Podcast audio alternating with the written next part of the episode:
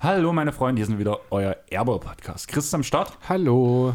und hat mehr oder weniger gute Laune, so wie er mich angrinst. grad. Geht, ja. Also für, dafür, dass eigentlich die Woche ähnlich mies war wie die letzte, bin ich doch ganz gut drauf heute, muss ich sagen. Komme auch direkt von Arbeit. Freitagnachmittag heute mal wieder. Kein Finals-Game am Wochenende, auf das wir unbedingt warten müssen. Da können wir wieder Freitag aufnehmen. Genießt du richtig, oder? Äh, tut mir tatsächlich gut, weil ich das komplette Wochenende nicht da bin. Kommt also ganz gut. Hab's ja schon vor zwei Wochen angedeutet, dass wir das heute machen müssen. Ich habe es gar nicht auf dem Schirm gehabt, dass du das schon mal angedeutet hast, aber ich habe mich auf jeden Fall dran gehalten, Das ist schon mal gut, ja. weil wir hatten sowieso gesagt, das Spiel ist ja Donnerstag oder wäre Donnerstag gewesen, wir Game hätten's 7. eh machen können. Genau. Und da wäre meine erste Frage direkt. Also, Janis kann kein Team führen, die Bucks holen nie die Championship, Bud ist ein scheiß Coach, das waren deine Aussagen vor Spiel 3. Das ist schon ganz schön hart, wie du das jetzt hier darstellst.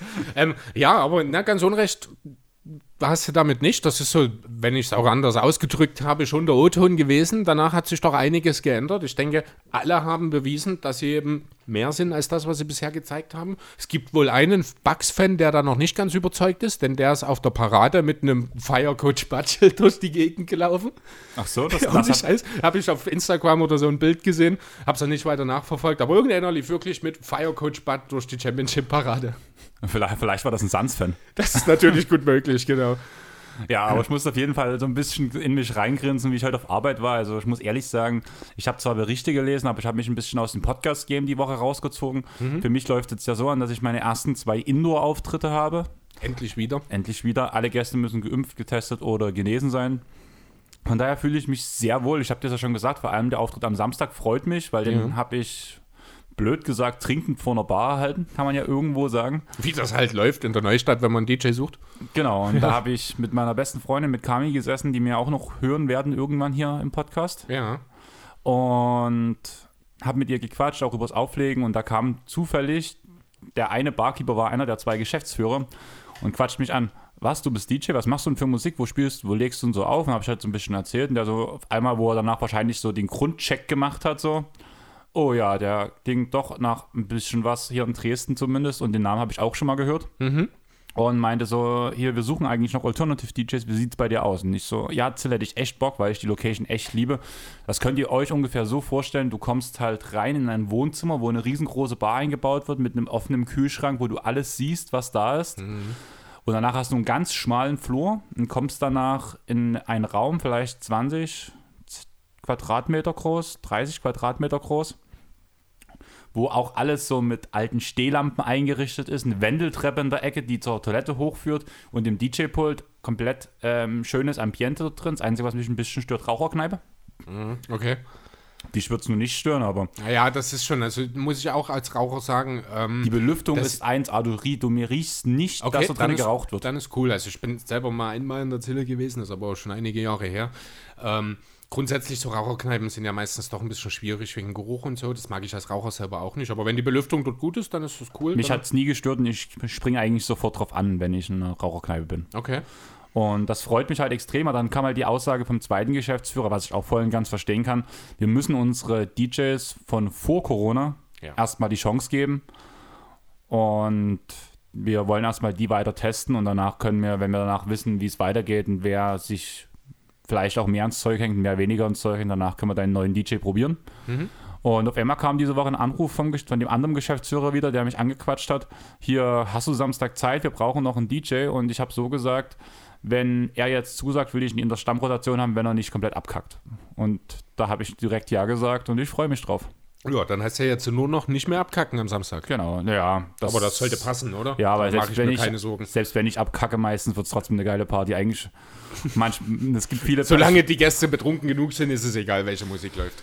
Ja, ich würde glaube glaube sogar sagen, ich werde ähm, kompromissvoller und ein bisschen poppischer, wenn ich nicht betrunken bin. Okay. Also das heißt poppischer. Heißt das, also, du bist nüchtern beim Auflegen am Samstag?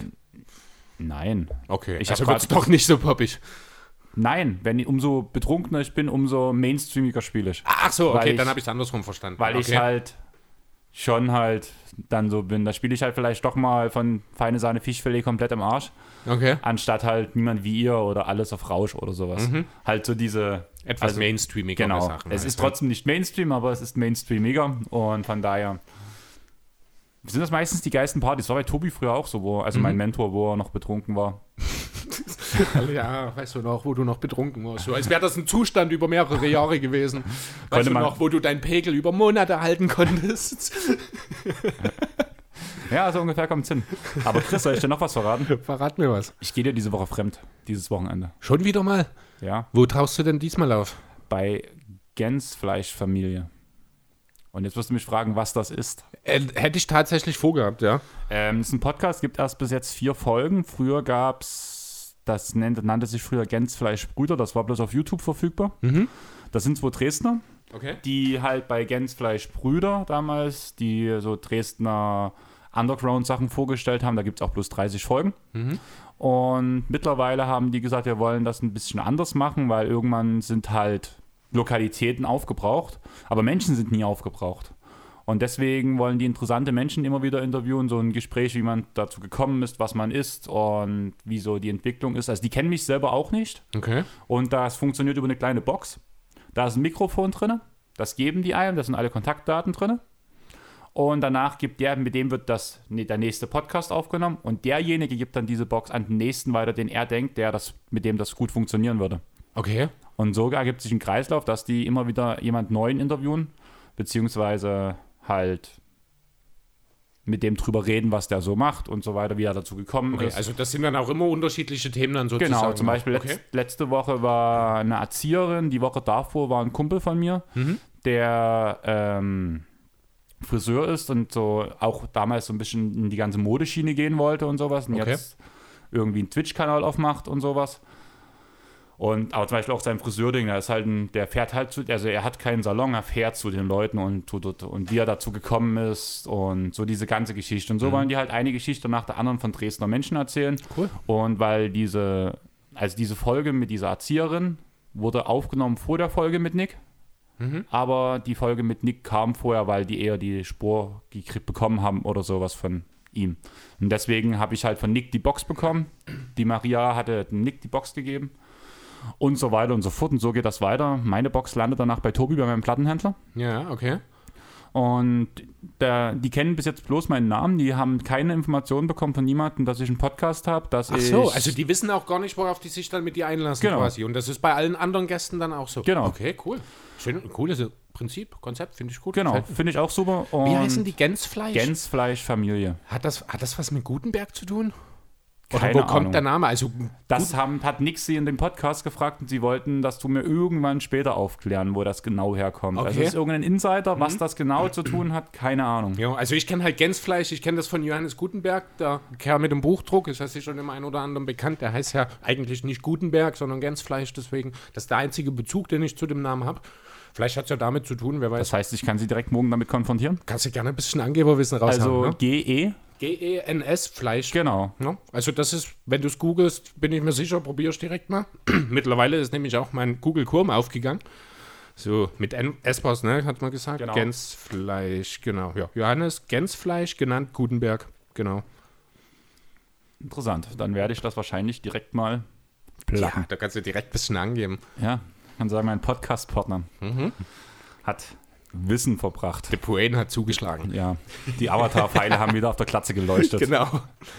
Aber ja, ähm, ich, wir sind ja gerade im zweiten Anlauf. Mhm. Im ersten Anlauf habe ich es gehörig verkackt am Anfang ja, allerdings. und direkt im ersten Satz gefühlt. Eigentlich wollte ich bloß sagen, Chris führt euch jetzt bis Folge 100 komplett durch, während Mhm. ich zwischendurch eine Pause mache. Ja, genau so ist es. Nächste Woche nämlich. Genau, da hast du, Gäste oder Gast, wissen wir noch nicht genau. Einen haben wir. Vielleicht kommt noch ein zweiter dazu. und ihr redet dann über. Wissen wir noch nicht. Mal schauen. Also da sind wir relativ äh, offen noch. Erstmal müssen wir schauen, ob wir es zu zweit oder dritt machen. Kam jetzt schon ein, zwei Ideen. Wir werden schon was finden, was wir nächste Woche dann machen. Da reden wir auf jeden Fall schon mal. Wollen wir sagen, wer da ist? Ja, Sandro Ja, können wir halt schon genau. mal sagen und dann halt plus entweder einem Redakteur oder vielleicht, also vielleicht hört ihr es ja auch, Jungs, ich würde mich auch über einen Podcaster von euch vom Vibes Magazine freuen. Mhm. Einfach weil Ich glaube, ihr kommt mit Chris ganz gut klar. Ich denke auch, also da sind wir ja grundsätzlich untereinander immer alle gut klargekommen. Genau, Sandro also kennt ja unsere Hörer, also kennt ihr ja schon, der war ja schon ein paar Mal bei uns, wird auch noch hier und da mal auftauchen. Und ja, nach aktuellem Stand wird es momentan so aussehen, dass der Pete dazukommt von der Instagram-Seite NBA for my heart. Viele Grüße in die Richtung. Genau. Und ja, hoffen wir mal, dass wir dann in dieser Dreierrunde nächste Woche zusammensitzen. Wir werden dann auch wieder Freitagabend aufnehmen. Den nächsten Samstag muss ich arbeiten. Bist du krank? Also ich tue nächste Woche Samstag auch, auch arbeiten, aber Ja, nee, also wir haben viel zu tun. Es ist wirklich ganz schön was los momentan bei uns. Deswegen, da muss auch mal ein bisschen extra Einsatz noch mit gezeigt werden. Deswegen gehe ich nächsten Samstag. Wird also ein, auch ein stressiges Wochenende dann nächste Woche für mich. Aber für dich auch, denn du bist als DJ unterwegs. naja, so ungefähr. Also Den Freitagabend ist ja die Welcome Back Feier von Vanessa, die mir hier in den Heiligen Räumen Ja.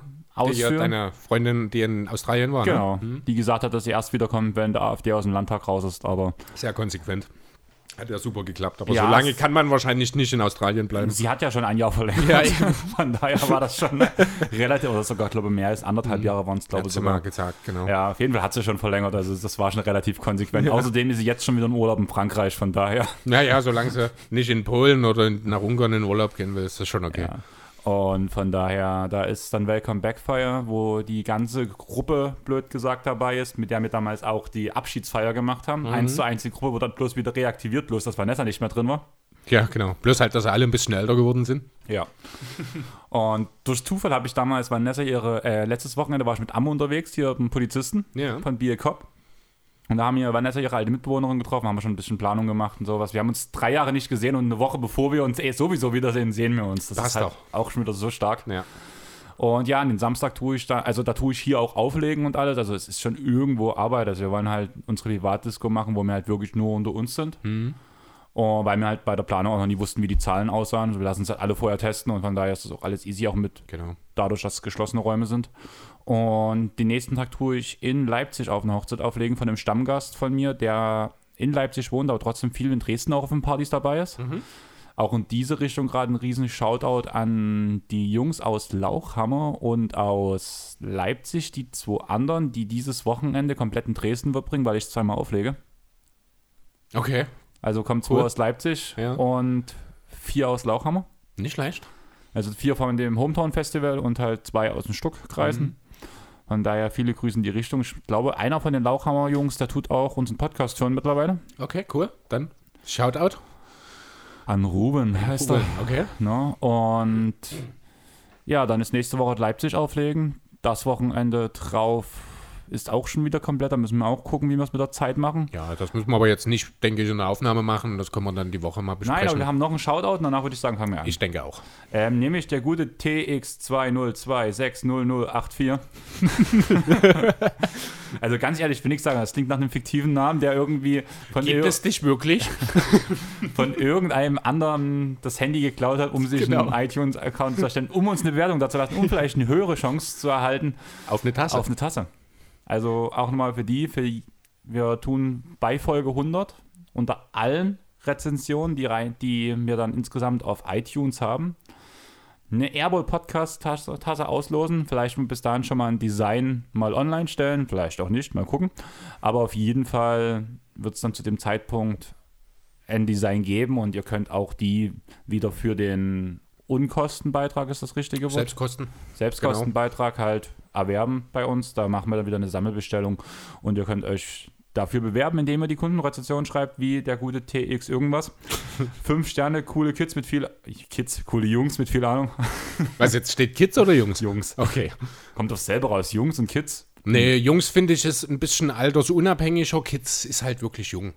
Ich frage mich halt wirklich, wer das geschrieben hat, weil dazu steht, man kann sich unterhalten mit den Jungs und dazu viel Wissenswertes über Basketball erfahren. Viele Grüße nach Dresden. Okay, ich stelle mir jetzt die Frage, entweder kennen wir uns oder der gute Herr oder die gute Dame hat das Prinzip eines Podcasts nicht verstanden. ähm, ich ich habe so ein paar Ahnungen, wie es sein kann. Zum Beispiel der Andreas, der auch auf unseren Fragen aufruft. Ja, stimmt. Mit dem hast du ja, glaube ich, schon ein bisschen hin und her geschrieben. Mal kurz ein bisschen, ja. Danach mit dem Mikey Fox. Mit dem habe ich ja auch vor allem über meinen Mhm. Privataccount schon sehr viel geschrieben. Und irgendwie so in die Richtung tendiere ich gerade, aber du kannst uns gern verraten, wer du bist. Genau, oute dich. Wir wollen wissen, dich. wer du bist. Genau. TX irgendwas. TX, binäre Zahl. aber ja, ähm, die sind Meister, Chris. Jo. Was hat sich geändert seit Spiel 2? Ja, doch einiges eigentlich tatsächlich sogar. Die Bugs haben das Ganze ein bisschen cleverer angestellt. Sie haben mal konsequenter auch die Zone attackiert. Das hat besser funktioniert. Was mir jetzt so ein bisschen aufgefallen ist, was mir gefehlt hat. so Ganz gefühlt. kurz, Stopp. Ja. Breaking News, also für euch nicht mehr so breaking, weil ihr seid nicht dabei. Also ihr habt es dann wahrscheinlich schon gelesen oder hoffentlich schon gelesen oder hoffentlich nicht gelesen, dass wir euch jetzt trotzdem breaken. Isaiah Hartenstein ist aus seinem Vertrag ausgestiegen Okay. und ist damit Free Agent. Jo. Unrestricted? Unrestricted, ne? Müsste unrestricted Müsste. sein. Genau. Ja, bin gespannt. Hat er gute Ansätze gezeigt in Cleveland zuletzt. Mal sehen, ob er nochmal einen guten Vertrag irgendwo bekommt.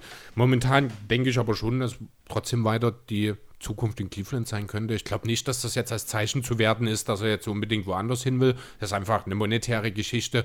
Wahrscheinlich, weil er sich selber einfach ein bisschen wertvoller fühlt als sein Vertrag.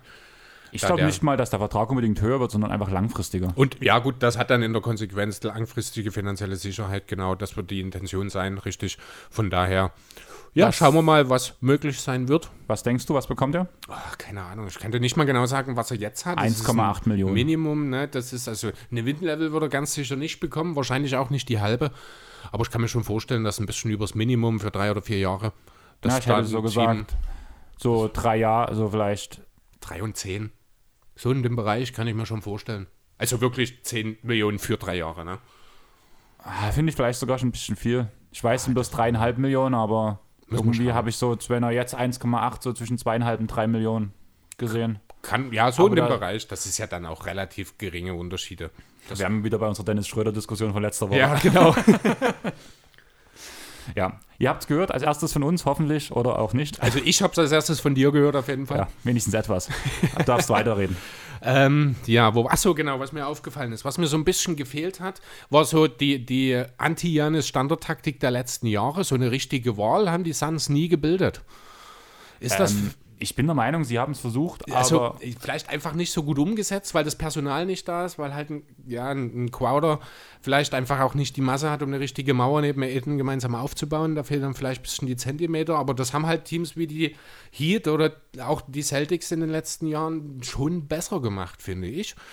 Ähm, das ist was, wo man dann einfach auch, also wo ich dann halt auch sage, das ist so ein bisschen auch die Ursache dafür, dass ein Janis halt so absurd dominant auch auftreten konnte, weil der Weg in, der, in die Zone einfach nicht mehr so versperrt gewesen ist, wie das gegen jeden man einfach machen muss.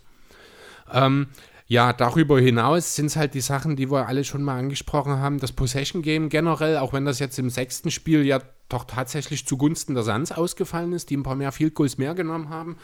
Ähm, generell sind halt, ist es die Länge der Suns.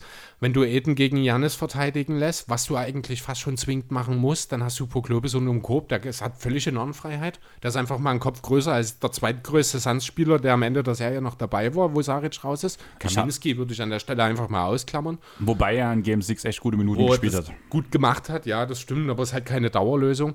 Aber Ähm, das beste Beispiel, was das perfekt symbolisiert, was du gerade zu Lopez gesagt hast, ich habe gefühlt in dieser Serie, in diesen sechs Spielen, Lopez mehr per Lob danken sehen als in der gesamten vorherigen Saison. Karriere. Na, Oder zumindest in seiner Zeit nach den Nets. Ja, ich wollte gerade sagen, die Lakers und Bucks, ja, das stimmt. schon. Ja, ja, das stimmt, genau richtig. Und ich finde, da hat man noch nicht mal das ganze Potenzial ausgeschöpft. Da hätte Milwaukee durchaus hier und da noch ein bisschen konsequenter die, äh, das Mismatch von Lopez suchen können. Ähm, das ist eine Sache. Die Turnover waren halt dann gerade ab Spiel 3 für die Suns ein großes Problem. Ähm, und ja, wie gesagt, also die Größe, das Thema Offensiv-Rebounds, die zusätzlichen Possessions, dazu die Freiwürfe einfach, da sind wir dann auch äh, bei dem Thema, welche Würfe ne werden genommen, das haben wir auch letzte Woche schon mal angesprochen. Die Suns halt als sehr chamberlastiges Team, wo viele Dreier und normalerweise halt auch viele Midranger genommen werden. Du kriegst einfach automatisch weniger Freiwürfe. Ähm, das ist auch jetzt im Game 6 wieder der Fall gewesen, haben die Bucks zehn Freiwürfe mehr genommen, haben sieben mehr getroffen. Ähm, und ich glaube, waren es nicht sogar genau sieben Punkte Differenz, 106, nee, 105 zu 98, genau. Ähm, da können wir es dann schon herholen, denn von draußen haben sie beide ganz schön kacke geworfen. Ne? Also gemeinsam 12 von 52 Dreier getroffen im Spiel 6. Allgemein war es ja kein sehr gutes Spiel Kein von den Wurfquoten ja. kein gut anzusehendes Spiel. Aber da wir heute sowieso größtenteils über diese Serie reden werden, Mhm. einfach weil sich auch unsere Hörerfragen genauer um diese Serie dreht, würde ich noch mal ein paar Schritte kurz zurückgehen von dem, was du gerade aufgegriffen hast. Wir sind bei Brook Lopez vor uns gewesen. Ja. Und eine Sache, die mir extrem durch den Kopf geht, jetzt auch schon diese ganze Serie oder auch schon in der letzten Serie. Brook Lopez war ja damals bei den Nets schon der Franchise-Player, kann man sagen. Und hat ja jetzt im Laufe der Zeit einen ganz schönen Absturz erlebt, während es jetzt schon leicht wieder bergauf geht, seitdem er bei den Bucks ist. Ist es ein Absturz? Ist es Ich, die, das ist halt genau meine Frage. Ja. Du hast die Zeit vor allem, also ich habe Lopez, seine Zeit in Brooklyn habe ich vielleicht zwei, drei Jahre gesehen, weil ja die letzten Jahre auch ein bisschen verletzungsgebeutelt Ja. waren bei ihm. So, das ist meine Erinnerung, die ich an ihn habe als Netzspieler. Aber wenn ich dran denke, hab, er hat ja trotzdem Zahlen aufgelegt, 23 Punkte die Saison. ja, er ist, ich glaube, auch nach wie vor noch äh, Netz-Topscorer, wenn mich nicht alles täuscht. Kann gut sein. Also wirklich Franchise-Topscorer der Netz, wenn du New Jersey und Brooklyn zusammennimmst. Und genau darauf wollte ich raus. Und wenn du jetzt das siehst, was er jetzt macht oder was, was er bei den Lakers gemacht hat zum Beispiel, kann man ja von einem ganz schönen Absturz reden, besonders wenn man darüber nachdenkt, dass er bei den Lakers ja einen Minimum-Deal hatte.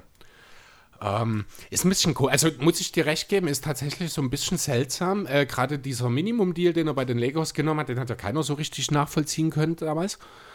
Ähm, also ich zumindest nicht, weil Lopez war schon eigentlich immer jemand, er hatte halt ein Skillset, das wirkte ein bisschen veraltet. Genau, und darum geht es mir. Aber eigentlich, gerade in solchen Serien, könnte man es doch viel mehr auspacken. Das ist ja nicht genau das, was du gesagt hast. Man hätte es viel mehr nutzen sollen, dieses Mismatch. Ja, richtig, ne? Aber das war dann halt damals, als er äh, zu den Lakers gegangen ist, war halt die Sache ein bisschen anders. Da war gerade so die Phase, wo sich alles mehr nach draußen verlagert hat, wo einfach ein, ein Spieler, dessen reine Zahlen zwar die Punkte okay sind und die Field-Goal-Quote, aber der ja zum Beispiel nie ein guter Rebounder ist, wenn man nur auf die Zahlen schaut. Das muss man natürlich sehr mit Vorsicht genießen, denn Teams mit von Brook Lopez rebounden immer besser, wenn er spielt, als nicht. Dafür, er boxt halt aus, wenn die anderen die Rebounds holen. Ne? Das ist so eine Sache, ähm, so ein bisschen auch ähnlich wie Steven Adams teilweise. Ähm, das darf man nicht unterschätzen. Aber dazu eben keine Würfe genommen. Ich glaube 130 Dreier in seiner ganzen Karriere, bevor er zu den Lakers genommen, gekommen ist. Über 500 seitdem. Habe ich jetzt auch diese Woche erst gelesen. Ähm, ja, letzten Endes, also ich kann das Ganze nicht mehr hundertprozentig nachvollziehen, wie das Ganze damals gelaufen ist. Äh, Im Endeffekt muss man aber jetzt Brook Lopez eigentlich sagen, ist eine eigentlich perfekte Karriere, wenn ich ehrlich sein soll. Er ist Franchise-Player gewesen, er hat die Zeichen der Zeit erkannt, hat seine Rolle angepasst, hat seine Skills entsprechend dem Bedarf, den die Liga hat, erweitert, der Dreier dann eben zum Beispiel, und hat ganz klar dann eben auch akzeptiert, dass er ein Rollenspieler ist, aber ein sehr, sehr wertvoller. Und ja, hat in dieser Rolle dann eben seine Karriere auch getrönt, äh, gekrönt, nicht getrönt.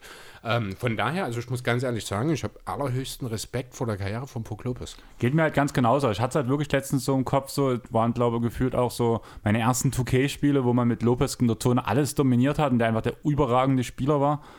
Und dann kam halt bei mir so in den Kopf, naja, was war das aber damals bei den Lakers? Also ja, ich glaube, das war vor einer Verletzungssaison auch, dieser Vertrag. Kann durchaus sein, ja. Und danach kam halt dieser Wandel, dass er von jetzt auf einmal gar nicht mehr am Post gearbeitet hat, von vornherein einfach rausgegangen ist. Und bei den Lakers war das ja noch wirklich so eine Übergangszeit, wo es noch nicht gut lief.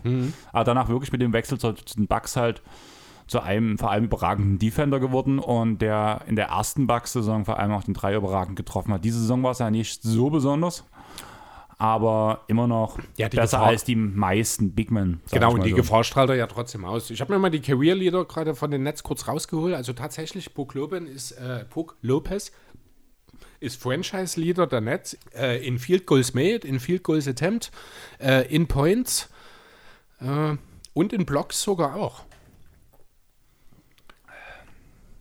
Ich gucke gerade, findet man hier nochmal irgendwo, ja, aber das sind zumindest erstmal genau vier Kategorien, vier Wohlgemerkt auch drei Offensive und eine Defensive, wobei die drei Offensiven ja natürlich zusammengehören mit Field Goals und Points. Ähm, ja, also das ist diejenigen, die vielleicht so äh, ihr zur NBA wirklich erst in den letzten Jahren gekommen sind, die wissen wahrscheinlich gar nicht, was für ein enorm guter, besonders Offensivcenter Puck Lopez war. Ähm, also es ist ein richtiges Postmonster gewesen, das muss man wirklich so sagen. Genau, deswegen wollte ich es halt nochmal kurz ansprechen, einfach weil man kann ja so über die paar Stories links und rechts mal der Serie gucken. Wie zum Beispiel zu PJ Tucker, der jetzt jeden seiner ehemaligen äh, Rockets Nein, nicht jeden, aber in jeder Runde einen, in oder? jeder Runde ein, aber mit der ehemaligen Starting Five war es doch immer einer. Nee, geht ja nicht. Er hat ja nicht gegen Westbrook gespielt. Oder? Ach doch, klar, haben die nicht Ja. in der ersten Runde Die haben in der gespielt? ersten Runde gegeneinander Stimmt, gespielt. Westbrook, Harden. Ariza war damals mit ihm in der Starting Five noch mit. Bei Miami. Der ist in Miami jetzt, stimmt, genau. Äh, Die erste Reihe. die Capella erste, bei die den erste, Hawks. Philly hat, Philly hat gegen Westbrook gespielt. Stimmt, Philly hat gegen Westbrook. Westbrook fehlt. Aber da war es Paul. Da war es Chris Paul. Genau. In den Finals, genau. Paul, genau. Ja. Und äh, Center war Capella, der jetzt bei den Hawks ist. Genau. Ja, stimmt. Fand ich eine sehr interessante Story, wo ich es halt Mhm. gelesen habe. Ich glaube, wir haben auch schon mal drüber geredet. Dadurch, dass er jetzt Chris Paul noch rausgeschmissen hat, hat er die damalige Starting Five der Rockets komplett rausgeschmissen. Ja, Ja, genau. und hat es ordentlich begossen, würde ich sagen. Jo. Ich bin doch ein bisschen, ich muss, diese Pro-Globus-Sache, die, ähm, die hinterlässt noch ein bisschen Spuren bei mir. Ich bin jetzt gerade nochmal bei BKRF in seinen Daten drin. Er hat in seiner 1, 2, 3, 4, 5, 6, siebten Saison seinen ersten Dreier getroffen. Ist in seinen ersten sechs Saisons 0 von 9 gegangen, ist in seiner siebten Saison 1 von 10, in der achten 2 von 14 und dann sein letztes Jahr in Poklin, da hat er dann schon 134 getroffen von 387 und seitdem immer 112, 180, 102 und jetzt diese Saison knapp 100. Also es ist wirklich Wahnsinn. Von drei getroffenen Dreiern in acht Jahren auf über 500 in fünf Jahren. ist heftig. Ist wirklich Wahnsinn, ja. Und die Und- Quote halt auch dann, wo es angefangen hat zu treffen, auch immer zumindest bis auf eben die 1920er Saison äh, immer zumindest über 33 Prozent auch. Die 1920er-Saison war das noch.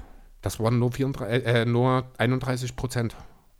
Also das erste Jahr in Milwaukee war er richtig Ach, gut. Ja, ich war genau. im Fall. Und jetzt die letzten beiden nicht mehr ganz so. Jetzt waren es knapp 34 diese Saison. Also ich habe die Regular-Saison gerade vor mir. Mhm. Aber die Vorsaison waren nicht ganz so gut. Okay. Aber zurück zu PJ Tucker. Mhm. Ähm, schlimmer als JR oder weniger schlimmer als JR? Ah, das ist wahrscheinlich eine Frage der Definition. Auf jeden Fall sah er ja viel, viel zerstörter aus als J.R. Smith damals nach dem Cavs-Titel. Also, wenn ihr wissen wollt, um was es gerade geht, guckt mal irgendwie, gebt auf YouTube ein PJ Tucker, Milwaukee. äh, Championship Champion- Parade oder so. Genau. Wahrscheinlich wird es nicht lange dauern. Da seht ihr dann den Kerl mit einer Flasche Sekt in der Hand, die ja relativ schnell auch ziemlich leicht geworden ist in seiner Hand. Ja, der hat halt einmal einen kompletten Mund voll gemacht, dann abgesetzt, alles komplett runtergeschluckt, also voll gemacht im Sinne von, es lief raus. danach ru- runtergeschluckt und danach Jo. wieder angesetzt und halt leer gemacht und so weiter und so fort. Aber halt beim Runterschlucken die Hälfte verloren. ja, Das noch dazu, aber das ist wahrscheinlich keine Überraschung, ja. Und dann halt direkt danach sieht man nochmal, da geht er, ich glaube, zum das Video, was ich auf Insta vorhin gesehen habe, da geht er dann zu einem Interview oder so, steht auf jeden Fall vor einem Mikrofon. Und das, dieses Bild muss ich mir eigentlich screenshotten und irgendwo an die Wand hängen. Das ist so geil. Also keine Chance, dass da irgendwas gesehen hat in der Situation. Der schielt ja wirklich, der guckt seine eigenen Augen an. Seine Nase vielleicht. Ja, vielleicht, keine Ahnung, aber wirklich herrlich. Von daher wahrscheinlich wirklich ein bisschen mehr drüber noch, als es J.R. Smith seinerzeit war. Ja, der Junge hat sich's verdient. Mhm. Er auch ein gestandener Veteran. Ja, auf jeden Fall. Also Und- auch wenn man überlegt, mit wel- welchen Weg er genommen hat, ungedraftet, dann über Europa, hat ja in Bamberg gespielt, gerade sagen, zwischenzeitlich. Genau, und ja, jetzt sich dann eben mit, mit Ende 20, Anfang 30, ich weiß gar nicht genau, wann er in die Liga gekommen ist, dann dort noch als wahnsinnig wichtiger Rollenspieler zu etablieren. Also das ist auch ein sehr ungewöhnlicher Weg. Ja, und auch ähnlich wie Pro Globus eben jetzt auch mit einem Titel gekrönt. Ja, Jannis hat von der Parade aus einen Freiwurf ins Publikum geworfen, wo alle gerufen haben, Bucks in Six, Bucks in Six. Ich habe mir den Countdown gewünscht eigentlich. Man hätte bis 10 zählen sollen, ja. ja, das wäre viel lustiger gewesen. ja. Aber ja, ähm, die Jungs haben sich gefreut. Vor allem nach der Championship, muss ich sagen, hast du Jannis beobachtet, beziehungsweise er war sowieso die ganze Zeit im Bild. Ja, der war natürlich völlig aufgelöst. Er hat, ich glaube, selber auch lange nicht so richtig damit gerechnet, dass er es auch wirklich schafft. Ich denke, er war dann auch ein bisschen überrascht. Natürlich hat er dran geglaubt, aber dran glauben und es dann erreichen sind natürlich nochmal zwei völlig unterschiedliche Sachen. Es war ja dann auch mit Tränen in den Augen natürlich da. Ähm, und ich fand halt auch wirklich bemerkenswert dann auch die Pressekonferenz am Ende. I did it the hard way. Äh, ich hätte ja so sinngemäß, ich hätte ja auch woanders hingehen können, aber ich hole mir lieber nur diesen einen Titel, wenn es dieser eine bleiben sollte, ist das auch okay, aber ich hole mir halt lieber einen auf diesen Weg, als dass ich sieben Titel mir mit einem Superteam hole oder so. Ähm, also sinngemäß, ich habe den genauen Wortlaut natürlich nicht im Kopf. Und ja, Chris, we did it. Hm? Chris, we did it. Ja, ähm, von daher, also zeigt halt auch nochmal seine Persön Person Personalität, jetzt wollte ich irgendwie ein deutsches Wort sehr anglizieren. Ähm, ja, seine Persönlichkeit. Und ja, es ist schon eine schöne Sache. Na klar, und ich freue mich schon auch für ihn, aber ich hätte trotzdem den Suns ein bisschen mehr gegönnt. Ja, für Chris Paul, aber vorbei. War es bei dir nicht auch irgendwo so, ja, du bist nicht so ein großer Bucks-Fan, Nee, das sowieso nicht, das stimmt. aber es waren, also ich kann mich ja an ganz viele Jahre erinnern, so Cavs gegen äh, Golden State oder Spurs gegen Miami damals auch. Das waren so immer Mannschaften, zumindest zu dem Zeitpunkt, die ich so einfach nicht abkonnte. Und meistens standen genau die Mannschaften, wo ich gar keinen von den beiden als Gewinner haben möchte, in den Finals gegeneinander. Und dieses Jahr war es zum allerersten Mal so, dass zwei Teams gegeneinander angetreten sind, wo ich mich für beide einfach gefreut habe. Und klar, alleine, alleine wegen Chris Paul hätte ich den Suns auch schon mehr gegönnt, aber im Endeffekt, ich mag Middleton, ich mag Giannis, True ist cool, Dante DiVincenzo, auch wenn er nicht spielen konnte, ist ja auch so ein bisschen mir ins Herz gewachsen Ja. in den letzten Jahren. Pat Connaughton, Whiteman, Whiteman Can't Jump.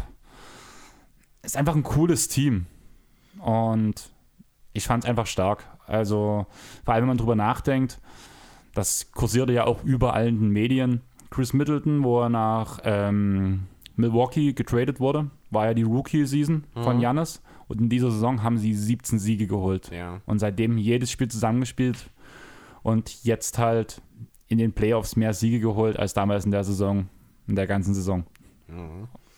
Ja, wer mir ein bisschen leid tut, ich muss ganz kurz erwähnen, weil ich, das hat mir echt ein bisschen, also das war echt hot, äh, das ist Devin Booker, der jetzt auf dem Weg nach Japan ist, gemeinsam mit Drew Holiday und Chris Middleton in einem Privatflieger für, ich weiß nicht, 14 Stunden oder wie lange die brauchen, das tut mir wirklich leid.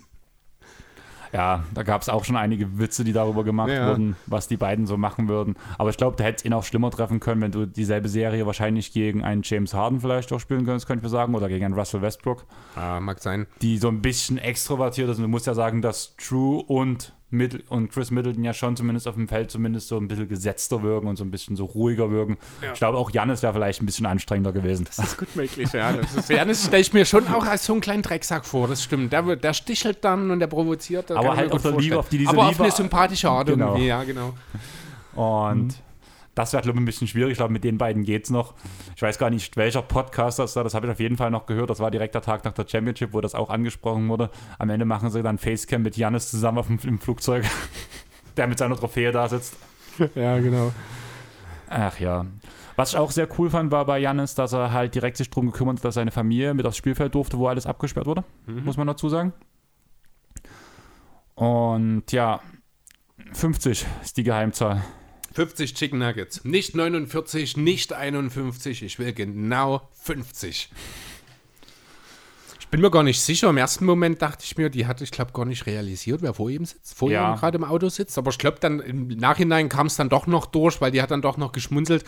Äh, aber ich glaube, im ersten Moment wusste die nicht gleich, dass das Janis ist, der da gerade bei ihr bestellt. Ich würde sogar sagen, sie hat es gar nicht gecheckt. Das, ja, gut, andererseits, ich glaube, wenn du es dann realisierst, dann reagierst du dann auch irgendwie nochmal. Ja, aber ich Ja. glaube, dass einfach, wenn ein Typ im Auto sitzt, 9, äh, 50, nicht 49, nicht 51, da fängt sie von alleine an zu grinsen. Das- Und das war der Punkt, wo sie angefangen hat zu grinsen. Das kann natürlich auch sein, aber andererseits ist das wahrscheinlich schon ein recht großes Thema in Milwaukee gewesen. Ich glaube nicht, dass es allzu viele Leute gibt, die das nicht mitbekommen haben. Vielleicht ist er auch einfach nur cool geblieben. Das kann natürlich auch sein, ne? Hat ja sicher auch gesehen, dass das Handy mitfilmt. Ja, klar, aber irgendwie war es, also sie war mir zu cool dafür, dass sie ihn erkannt hätte. Vielleicht Irgendwo. ist er ja auch schon ein paar Mal da gewesen. Vielleicht kennen die sich ja auch schon. Weiß er ja auch nicht. Ja, keine Ahnung. Es war. Ich war eh überrascht, dass äh, in einem Drive-In persönlich eine Bestellung entgegengenommen wird. Ist das üblich in den USA? Keine Ahnung, ich war noch nicht in den Habe ich, USA. hab ich noch nie gesehen. Also, wenn ihr Infos habt, haut's mal in die Kommentarbox rein. Genau. Kann man in der USA Gibt es dort auch Gegensprechanlagen? oder müssen die immer wieder die Bestellung danach in die Küche rennen? Genau. Ja. Hast du noch was, was du loswerden möchtest? Was geht dir durch den Kopf? Ja, ich überlege gerade, was haben wir, Wir haben noch jetzt sehr ein viel erstmal über die Suns geredet, äh, über die Über Bugs die Bucks. geredet. Ähm, wollen wir, also ich habe natürlich auch gleich mal noch mal ein bisschen, wie man das in guter alter Tradition nach äh, Ausscheiden oder halt Beenden der Playoffs gemacht haben, noch mal ein bisschen auf das Personal geschaut, was dann jetzt äh, ausstehend ist, was Free Agents wären. Wollen wir da noch mal gleich bei den Bugs drauf eingehen? Oder Ja, danach wechseln wir zu den Suns. Das ist eine gute Denke Idee. ich auch, genau. So, genau. Das sind nämlich ein paar. Es ist Ja, es sind schon auch ein paar interessante dabei. Äh, Thanasis wird Free Agent. Das ist jetzt wahrscheinlich derjenige neben Jeff Teague, der den geringsten, also rein spielerisch erstmal, den geringsten Einfluss auf die Bugs hatte. Äh, bei Thanasis gehört, wobei, nee, warte mal, hat er nicht sogar schon einen neuen Vertrag irgendwo in Europa unterschrieben? War das Thanasis oder war das Costas?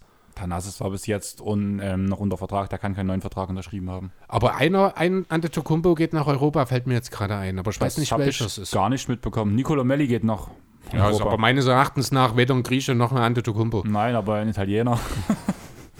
Ja. Nee, also ich, ich würde sogar behaupten wollen, es ist Thanasis, der natürlich einen Vertrag hat, der aber jetzt einen auslaufenden Vertrag hat und deswegen für die neue Saison ja durchaus nach Europa zurückgehen könnte. Hat er jetzt alles erreicht in den USA? Wa- Warum sollte er noch da bleiben? Er will vielleicht noch Finals MVP werden. Nö, das ist ja auch schon in der Familie. Ähm, ja, ist ja auch schon 29, war ich überrascht, dass das der ältere Bruder ist, dass er schon auf die 30 zugeht. Ähm, ich bin mir relativ sicher, je länger ich drüber nachdenke, dass das Thanasis ist, der zurück nach Europa geht. Wer stand nochmal nebenbei ein bisschen googeln? Ähm, jo, andere Free Agent, Jeff Teague, muss man, denke ich, auch nicht drüber reden. Sollte niemand sein, der bei einem Contender nochmal einen neuen Vertrag bekommt, oder? Ähm, ich suche gerade suchen, wer nach Europa geht. Ja, danke, dass du mir zuhörst. Jeff Teague. ja, Jeff Teague. Sollte Jeff Teague ein Contender noch einen Vertrag geben? Nein, sollte ein Contender Jeff Teague noch einen Vertrag geben. Ähm, einen Vertrag kann man ihm geben, aber, Aber nicht als Spieler. Spieler. Googlest du jetzt oder soll ich weiter googeln? Ich habe gesagt, ich mache das dann. Wir machen jetzt Okay. erstmal das Leute. Das Leute. Die Leute. Ja, aber wir müssen Ja. ja darüber reden, ob Thanasis bei den Bucks bleibt. Also ganz ehrlich. Das machen wir dann schon. Okay. Jetzt sind wir aber gerade bei Jeff Teague. Vielleicht willst du im dritten Anlauf endlich auf meine Frage antworten. Ja, ich, ich habe doch schon gesagt, man sollte ihm, kann man ihm schon als Contender auch einen Vertrag geben, aber man sollte ihn zumindest in Playoffs bzw. Finals nicht spielen lassen können. Er hat schon relativ viel in seiner Karriere gemacht, vom Starting Point Guard über junge Spieler anleiten und so weiter und so fort. Und in einem gut ausbalancierten Team, ähm, Hawks 2015, 16, Oh, jetzt verwechselst du aber hoffentlich nicht den 33-jährigen Teague mit dem Teague von damals, denn egal von welchem Team, da ist nicht mehr viel Gemeinsamkeit da. Mir geht es auch darum, dass er halt trotzdem viel Erfahrung gesammelt hat und vielleicht auch ein paar bisschen Erfahrung und Leadership, Kabinenpräsenz mitbringt. Darum geht es mir. Okay. Und für einen Minimum-Deal, den er jetzt gerade bei den Bucks auch hat, kannst du auch einen Chef Teague halten. Ich weiß nicht, das finde ich, das ist, das ist ein verschwendeter Roster-Spot. Wenn ich ehrlich sein soll. Das hat man in den Playoffs, in den Finals jetzt gesehen. Ähm, ob er dir jetzt in, den, in der Regular Season unbedingt noch viel mehr gibt, weiß ich auch nicht. Also da muss man, da muss ich ganz ehrlich sagen, hier gibt es bessere Alternativen einfach als Backup-Point Guard. Das ist auch eine klare Schwachstelle der Bucks gewesen. Im Grunde löst sie sich von selbst, wenn DiVincenzo wieder zurückkommt. Also ja, vielleicht kann man Teague als dritten Point Guard für drei Minuten noch leisten und für Garbage Time. Genau. Aber mehr, mehr ja, nicht. Aber, das für, ist auch schon wirklich absolut das höchste der Gefühle. Ja, aber für einen Minimum-Deal finde ich es okay. Weil der letzte Platz in der Rotation, der bekommt sowieso keine Minuten und der ist dann halt mit. Und wenn Teague sich in der Situation bei den Bucks wohlfühlt und damit auch zurechtkommt, dass er kaum Spielzeit bekommt, einfach mit dabei ist, mit seiner Präsenz da sein soll, warum willst du einen erfahrenen, gestandenen Veteran nicht bei dir halten?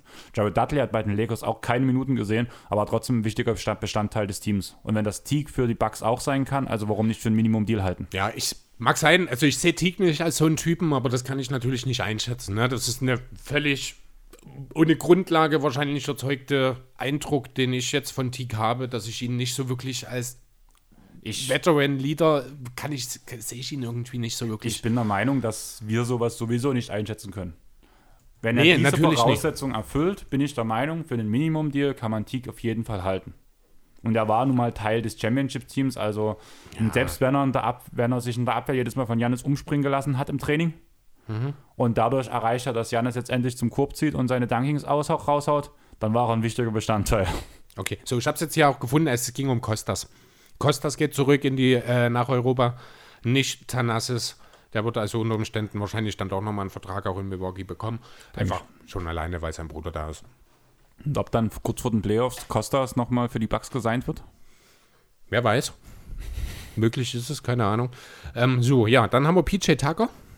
Der verdiente knapp 8 Millionen im letzten Jahr. Wird jetzt auch Restricted Free Agent. Der Kerl ist schon 36, aber ein enorm wichtiger Spieler. Was wir denn aus dieser Personalie? Ähm, das klingt vielleicht hart, aber irgendwie eine halbe Mittellevel. Kriegst du nicht. Sag ich dir, wie es ist. Für den Vertrag unterschreibt er nicht. Na, aber Er hat schon, ist also er noch. nicht schon 36, PJ Tucker? Du hörst mir wirklich nicht zu, oder? Wieso? Weil ich genau das vor 30 Sekunden gesagt habe. Ja, aber dann ist doch gut, dass ich es auch weiß. Ja, danke. Ja, aber das ist dann mal so Nachfragen. Ich habe die zugehört. Ja, und, ja, komm, na? Spaß dir. nee, ähm, tatsächlich, also sogar noch in Houston war, hat er sich ja auch schon mal so ein bisschen negativ geäußert bezüglich, dass eben noch keine Vertragsgespräche gefordert oder geführt wurden. Ähm, dadurch, dass er halt auch den Großteil seiner Karriere außerhalb der NBA verbracht hat, kann ich mir schon vorstellen, dass er jetzt auch gerade, weil er einen Titel jetzt hat, noch mal ein bisschen Geld abstauben will, dass er sich schon auf die Suche nach einem Contender machen wird, aber wohl einen, der mehr bieten kann, als es vielleicht die Bucks tun werden. Die volle Mid-Level oder was denkst du, will er bekommen? Ich denke schon, dass er Und über mehrere schielt. Jahre oder über, über ein Jahr? Naja, also er wird schon sicher einen Zweijahresvertrag mindestens haben wollen. Wenn er die Mid-Level für zwei Jahre kriegt, denke ich, ist er zufrieden. Wenn er einen höheren Vertrag kriegt, wird es wahrscheinlich kein Mehrjahresdeal werden. Äh, wenn er einen längerfristigen Vertrag als zwei Jahre will, muss er wahrscheinlich dann im Gehalt Abstriche machen. Weil Aber ich bin der Meinung, dass du PJ Tucker nicht über zwei Jahre die Mid-Level geben kannst, weil er mit seinen Knien ja auch schon gefühlt auf dem Boden kriecht. ja gut, aber das sein Wert hat er ja trotzdem noch. Ich könnte, mir gut, ich könnte mir gut vorstellen, auch wenn du jetzt diesen Mid-Level-Wert in den Raum geworfen hast, blöd gesagt. Also wie gesagt, Hast diese halbe. Mid-Level wäre halt über mehr. Nee, ich habe die halbe Mid-Level und das wäre für mich Ja. über mehrere Jahre gewesen. Das hast du ja gerade nochmal gesagt, wenn er mehr Jahre Mhm. Ja, also machen ich, möchte. Ja, wie gesagt, also ich gehe halt davon aus, dass er, dass das seine Ambitionen sind, so anhand dessen, was so hier und da mal gefallen ist. Aber es sind halt auch viele Sachen, die noch aus der Houston-Zeit sind. Es kann sich natürlich grundsätzlich auch verändert haben. Jetzt die Situation, er ist bei einem klaren Contender, er ist Titelverteidiger. Es kann auch durchaus sein, er sagt jetzt, ich habe, was ich wollte. Verdient habe ich, auch wenn ich jetzt nicht ewig lange hohe Verträge hatte, habe ich genug. Ich bin zufrieden damit. Ich kann mir alle meine Schuhe äh, kaufen. Dann Und wenn es wirklich mal am Geld scheitern sollte, Ja. verkaufe ich Schuhe wieder. Genau. Ja, also bleibe ich vielleicht doch zum Minimum in Milwaukee. Ich, ich kann das nicht ganz ausschließen. Ich denke aber, dass Tucker schon noch mal ein bisschen Geld verdienen will. Ähm, die Mid-Level müsste ja rein vom Prinzip her auch von den Bucks angeboten werden können. Die kann jedes Team anbieten. Genau, deswegen. Und ich könnte mir gut vorstellen, oder was einfach so, wo du Macht jetzt diesen es- Raum. aber macht Ähm, es lass mich mal ganz Ja. kurz ausreden, mein Freund. Red, beschwer du dich nochmal. Na, dann rede aber rund laber nicht. Was hältst du von einem 1 plus 1 Team mit Teamoption? 20 Millionen. Also 10 und 10 quasi. Genau. Mit Teamoption. Wo, du, die, ja wo du diese Ausstiegsklausel hast, falls die Knie wirklich nicht halten. Ähm, ja, wäre sinnvoll, durchaus. Und selbst wenn die Knie halten, kannst du dann immer noch nach dem Jahr sagen, wir ziehen die Option nicht und verhandeln nochmal neu. Genau. Ähm, ja, wäre eine Überlegung wert auf jeden Fall. So den Iguodala-Weg ungefähr. Der hat aber bloß nochmal 1 plus 1 Ziele ähm, Mhm. Verträge unterschrieben. Auch immer für ein bisschen mehr Bezüge. Aber wie gesagt, ich denke, dass er die 10 Millionen nicht mehr in dem Alter wert sein wird. Zumindest nicht für so einen Championship-Contender. Ja, gut, wäre das immer so. Meinst du jetzt Iggy oder Tucker? Ähm, Tucker. Wert ist relativ. Ne? Also er hat halt jetzt 8 Millionen verdient. Wenn du jetzt sagst, er ist die 10 Millionen nicht wert, dann klingt das so, auch ist das auch schon nah dran an, er ist die 8 Millionen nicht wert. Und die 8 Millionen finde ich alleine, die ist er definitiv wert, diesen defensiven Wert hat er. Ähm, natürlich kannst du nicht erwarten, dass er dir 10 und 10 offensiv bringt. Das ist dann halt eher jemand, der holt dir mal 5 Punkte und er holt dir 5 Rebounds, aber der trifft halt seinen offenen Wurf. Er verteidigt mit Herz und Seele. Ich meine, guck dir die Matchups gegen Kevin Durant an in den Conference Finals.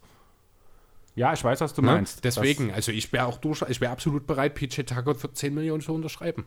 Wie gesagt, aber dann würde ich halt nicht mehr als ein Jahr geben, beziehungsweise das zweite Jahr mit Teamoption wäre der wichtige Punkt. Dann Mhm. Ja, halt. genau, Wie gesagt, halt- gerade jetzt, wenn, wenn er bei den Bucks unterschreiben würde, klar, so ein Team in New York könnte ich mir vorstellen, die geben ihm noch mehr. Mhm. Aber wenn er jetzt bei den Bucks bleiben will, auch dadurch, dass er mitgeholfen hat, den Titel zu gewinnen, so ein 10-Millionen-Deal ist dann schon angebracht, aber ich würde es halt nicht länger als zwei Jahre geben. Und wenn danach halt noch diesen freundschaftlichen Wink machst, wir machen 1 plus 1 mit Teamoption und wir entscheiden in der nächsten Saison, wie es weiter, in der nächsten Offseason, wie es weitergeht, finde ich, sind beide Seiten sehr gut bedient.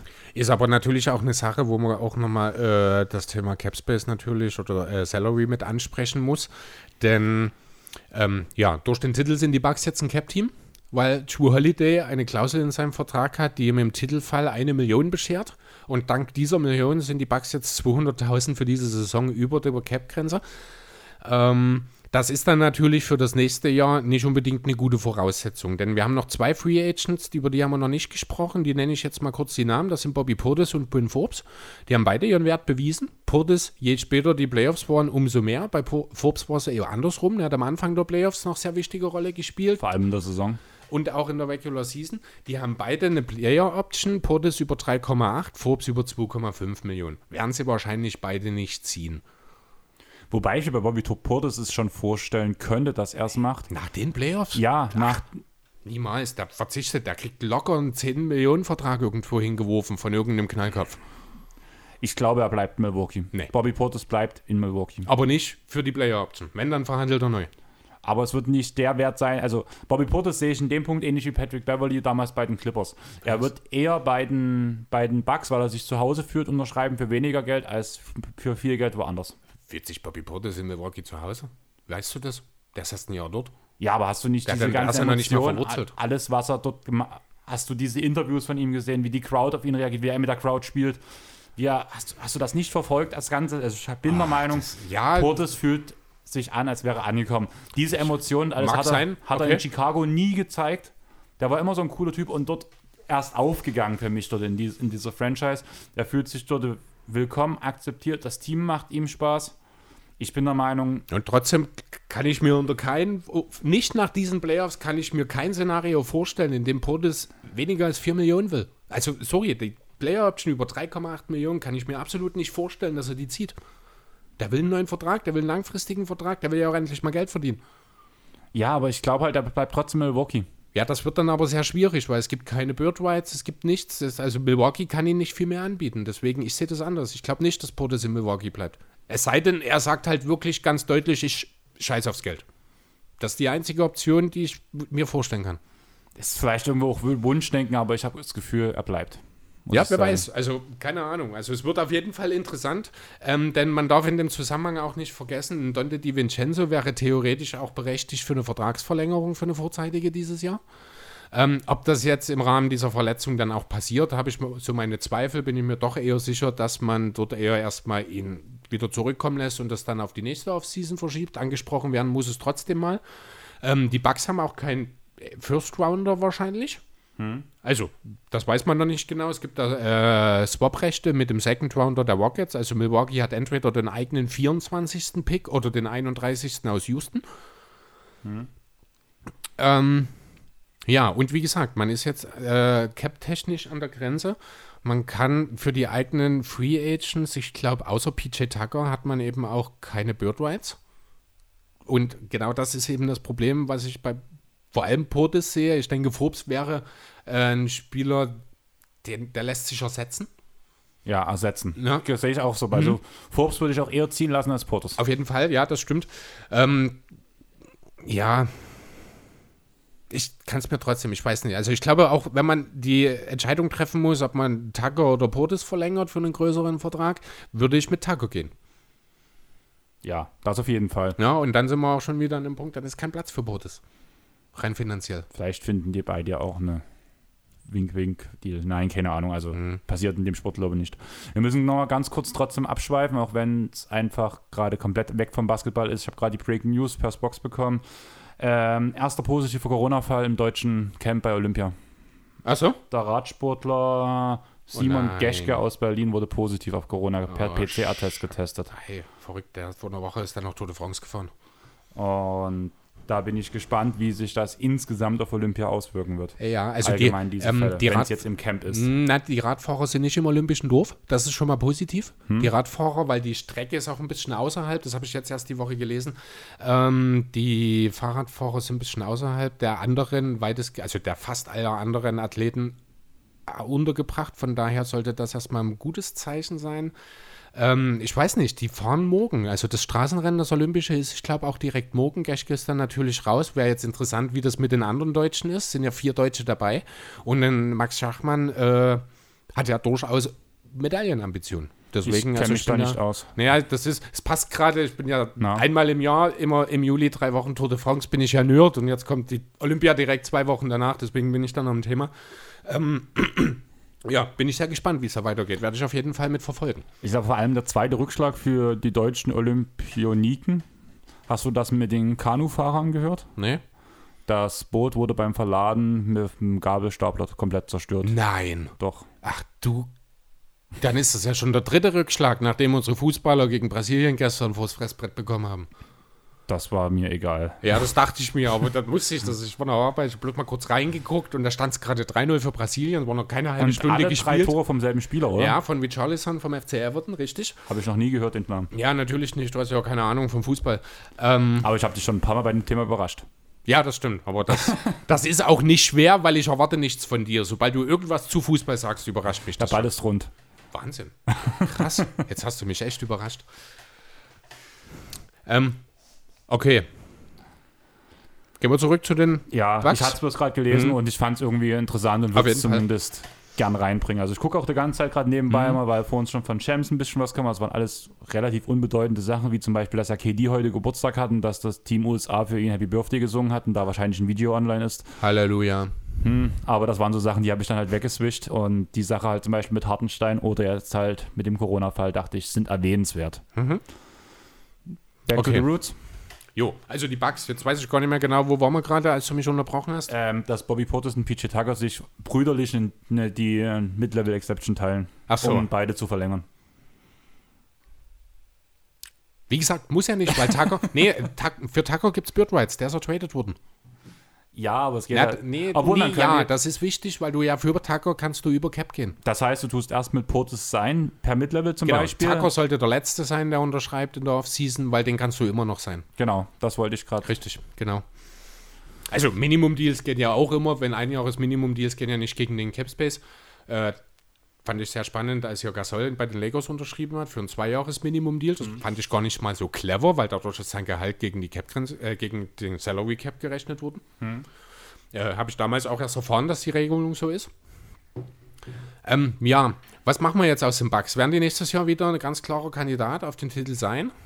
Auch wenn Vegas sagt nein, bin ich der Meinung, doch, auf jeden Fall. Ja, der Weil der, Titelverteidiger mit demselben Kern gehört erstmal wieder zum Contender-Kreis, oder? ja, aber wie gesagt, die ähm, Championship-Odds der Bucks, da zählen sie nur als Außenseiter.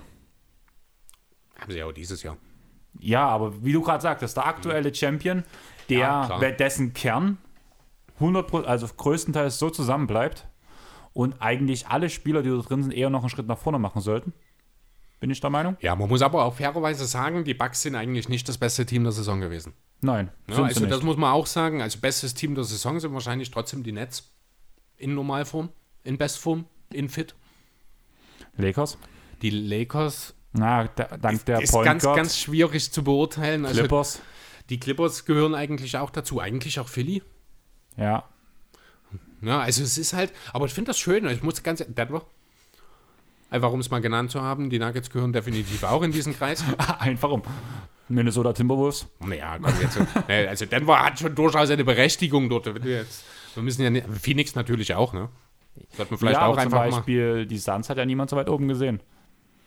Nee, das stimmt auch wieder. Golden Aber State, wenn sie komplett da sind. Die Warriors, ja. Es wird interessant. Es gibt wirklich viele Kandidaten. Ich finde auch, es gibt nicht diesen einen, ja doch, vielleicht am ehesten wahrscheinlich sind die Nets so. Wenn du jetzt ein Team als Frontrunner nennen möchtest, dann müsstest du eigentlich die Nets nennen, oder? Je nachdem, was jetzt in der Offseason passiert. Du musst sehen, dass Plague gehen kann. Ja, also wir reden ja jetzt halt Stand jetzt, ne? Also wir wissen natürlich Ja. nicht, wie es ausgeht. Aber Genau. selbst dann ist das, also gibt es keine bessere Dreierkombi als die der Nets. Ähm, die Dreierkombi offensiv ja, aber ich bin der Meinung, wenn du sie ein ganzes Jahr ausscouten kannst, dann wirst du vor allem in dem ersten richtigen Championship-Run, wo die drei zusammenspielen, werden sie auch noch Probleme bekommen, wenn sie zum allerersten Mal gegen auf sie angepasste Defenses reagieren müssen. Haben sie ja aber schon in anderthalbfacher Version anstatt zu dritt geschafft und gezeigt, dass Da sie konnte man sie bis dahin sind. aber noch nicht ausscouten, weil die ja nie zusammen gespielt Ja, gut, haben und das das, war stimmt. immer so ein Hin und Her. Und eigentlich kann Glaubst man, du, das ändert sich nächste Saison? Ich hoffe es eigentlich. Also ganz ehrlich, ich hoffe es, auch wenn ich den Jungs keinen Titel gönne. Sorry für jeden Netzfan, aber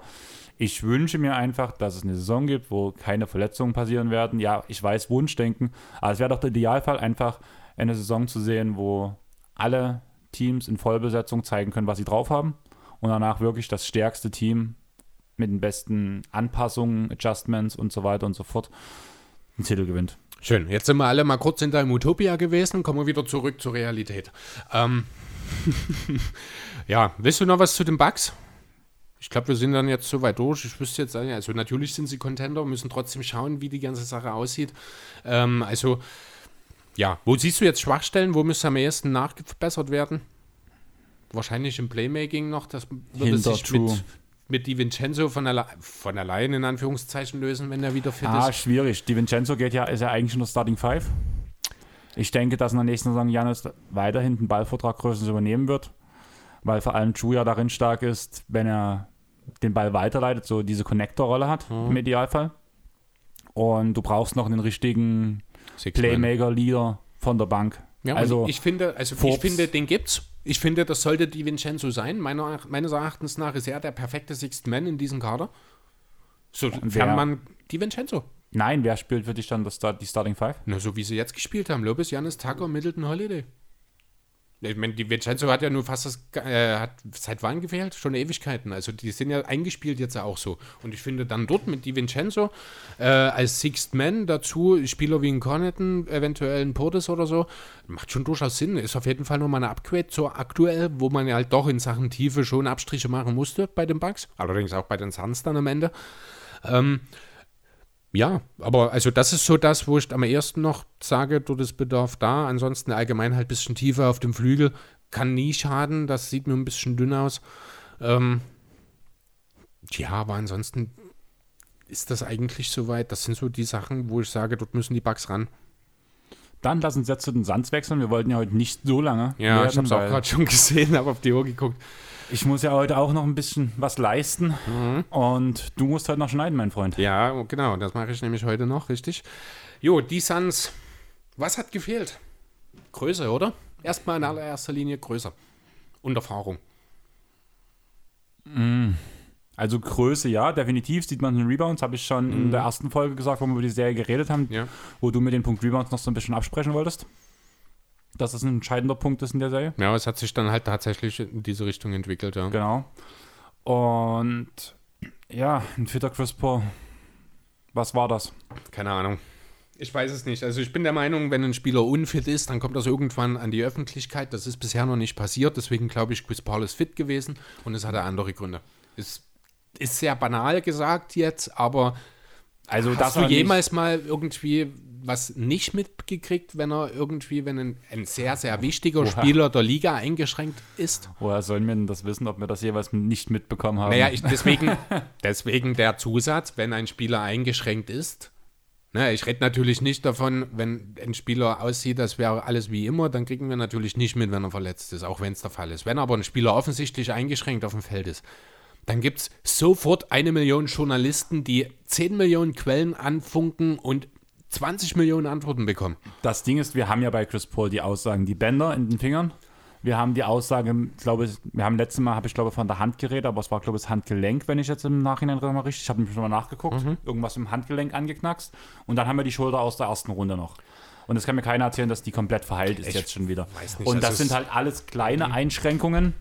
Die natürlich in Summe dann auch ein Problem ergeben können. Das ist schon Genau. richtig. Ähm, ich, will, ich will mir jetzt einfach nicht schlechter reden, als es ist. Ob das die Ursache ist, werden wir vielleicht am Ende nie wirklich rausfinden. Ähm, Ja, mag schon sein. Ich tue mich grundsätzlich ein bisschen schwer, damit Verletzungen dafür zur Verantwortung zu ziehen, weil ich bin einfach der Meinung, wenn du spielst, musst du an deinem Bestform gemessen werden und nicht an dem, was du vielleicht gerade leisten kannst. Ja, mir geht es auch gerade Ja? gar nicht darum zu sagen, ich will ihn jetzt in Schutz nehmen, er hat das und das gehabt. Mhm. Meine Frage ist für die Zukunft, weil du hast ja gerade, was hat gefehlt, Ja. was muss nächste Saison anders sein. In Chris Paul, der auf seinem Niveau, wie man die Saison gesehen hat, wieder spielt. Ja, das auf jeden Fall, genau. Das Weil- ist schon die halbe Miete wahrscheinlich. Genau, Dazu, und das ist halt genau der Punkt, wo ich halt sage, ich will ihn jetzt nicht in Schutz Mhm. nehmen, dass er ja verletzt war und deswegen so schlecht gespielt hat. Und du hast mich ja gefragt, was braucht es nächste Saison? Ja. Es braucht einen Chris Paul, der gespielt hat wie vor der Suns-Sache. denkst du, die Sache, die Serie hätte anders ausgehen können, können wenn sich Saric nicht verletzt hätte? Um ehrlich zu sein, nicht. Also Saric wäre ein nicht, oder? wichtiger Hm. Punkt gewesen. Einfach, dass man auch Frank nicht spielen muss, dass man Aiden vielleicht doch mal eine Pause machen, Ja. geben konnte. Denn das ist wirklich auffällig. Die Minuten ohne Eden haben die Suns richtig Probleme bekommen. Und auch Aiden hat danach am Ende nicht mehr so gut funktioniert, weil Ja, ja, Spiel Aiden- 7 war nicht gut von ihm. Genau. Allgemein, seitdem ich fand halt, seitdem Chris Paul so ein bisschen die Aussätze hatte, wurde er offensiv nicht mehr so, kam er nicht mehr ins Spiel, weil Chris Paul nicht mehr so bedient hat. Ja. Und das hat, glaube ich, an seinem Selbstbewusstsein in der Defense ge gehakt. Mag sein.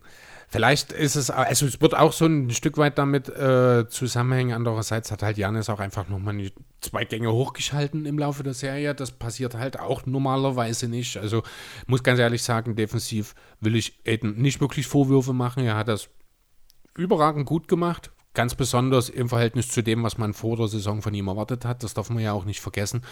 Ähm, von daher, ja, das ist, und dann sind wir halt trotzdem, trotz allem wieder bei dem Thema Größe, da kommen wir nicht umher. Das ist definitiv der Punkt, wo die Suns ansetzen müssen. Es braucht, ja, ne, Aaron Baines hätte dem Team gut getan, oder?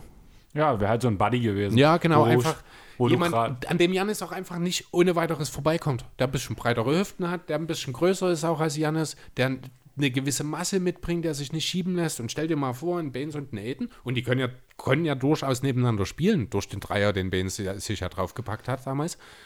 Die Aussage ist damals. Damals, ja, hat jetzt, äh, wo, in Toronto ist er, Toronto ne? Ja, aber da ist auch ganz ehrlich, dieser Frontcourt in Toronto ist auch seltsam zusammengestellt. Das ist ein Übergangsjahr dort gewesen. Ich glaube, er hat sich dort auch mit dem Wechsel keinen Gefallen getan. ja. Ähm, ja, aber die beiden zusammen, defensiv, die hätten dann auch einen Janis vielleicht ein bisschen besser einschränken können.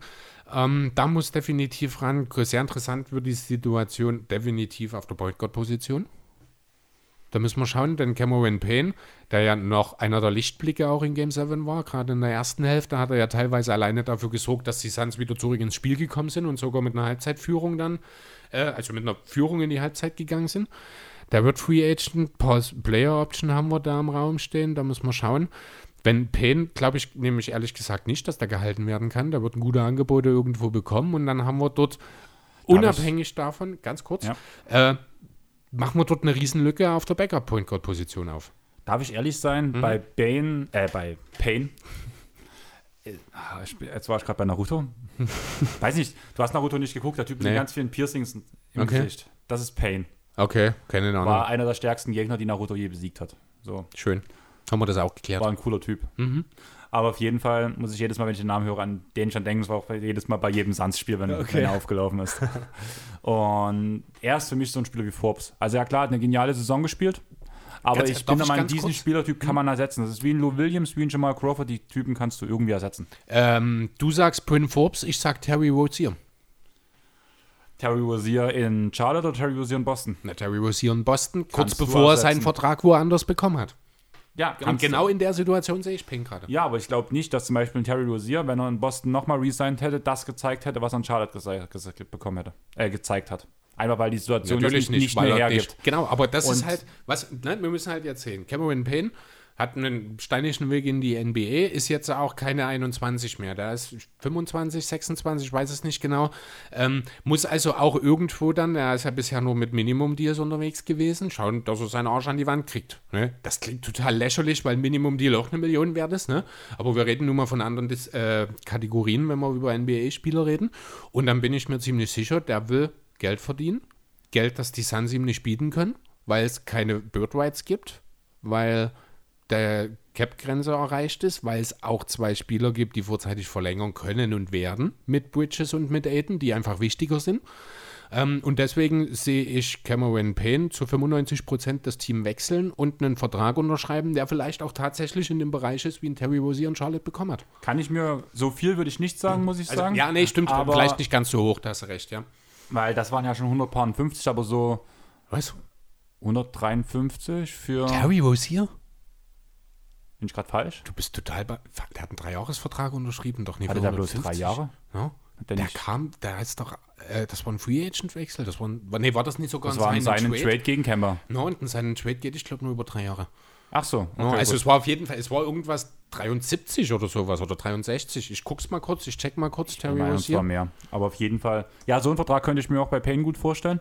Aber das Ding ist halt, diesen Vertrag, also selbst wenn du den Cap hättest, wolltest du bei den Suns für diese Rolle, die Payne ausführt, nicht geben. Und deswegen sage ich halt, in dieser Rolle, die Payne spielt, ist er ersetzbar. Aber die Rolle ist die wahrscheinlich wichtigste, die keine Starterrolle ist. Es geht hier um den Playmaker, Playmaker von der Bank. Ja, aber ist Payne der Playmaker großartig? Payne ist der, ist der Jamal Crawford des Teams. Der macht seine Würfe, der kann sich selbst einen Wurf erarbeiten, extrem wichtige Eigenschaft, ähnlich so diese Lou Williams-Sache. ganz Gibt kurz. vielleicht auch mal ganz kurz den Okay, einen oder ja, anderen Entschuldigung. Assist. Aber halt nicht mehr. Er ist kein richtiger, krasser Playmaker. Nee, muss er auch nicht sein. Er soll ja auch die Punkte, er soll die Produktion von Genau, der er Bank anleben Williams, lassen. der Er Jamal Crawford, genau. der Derrick Rose.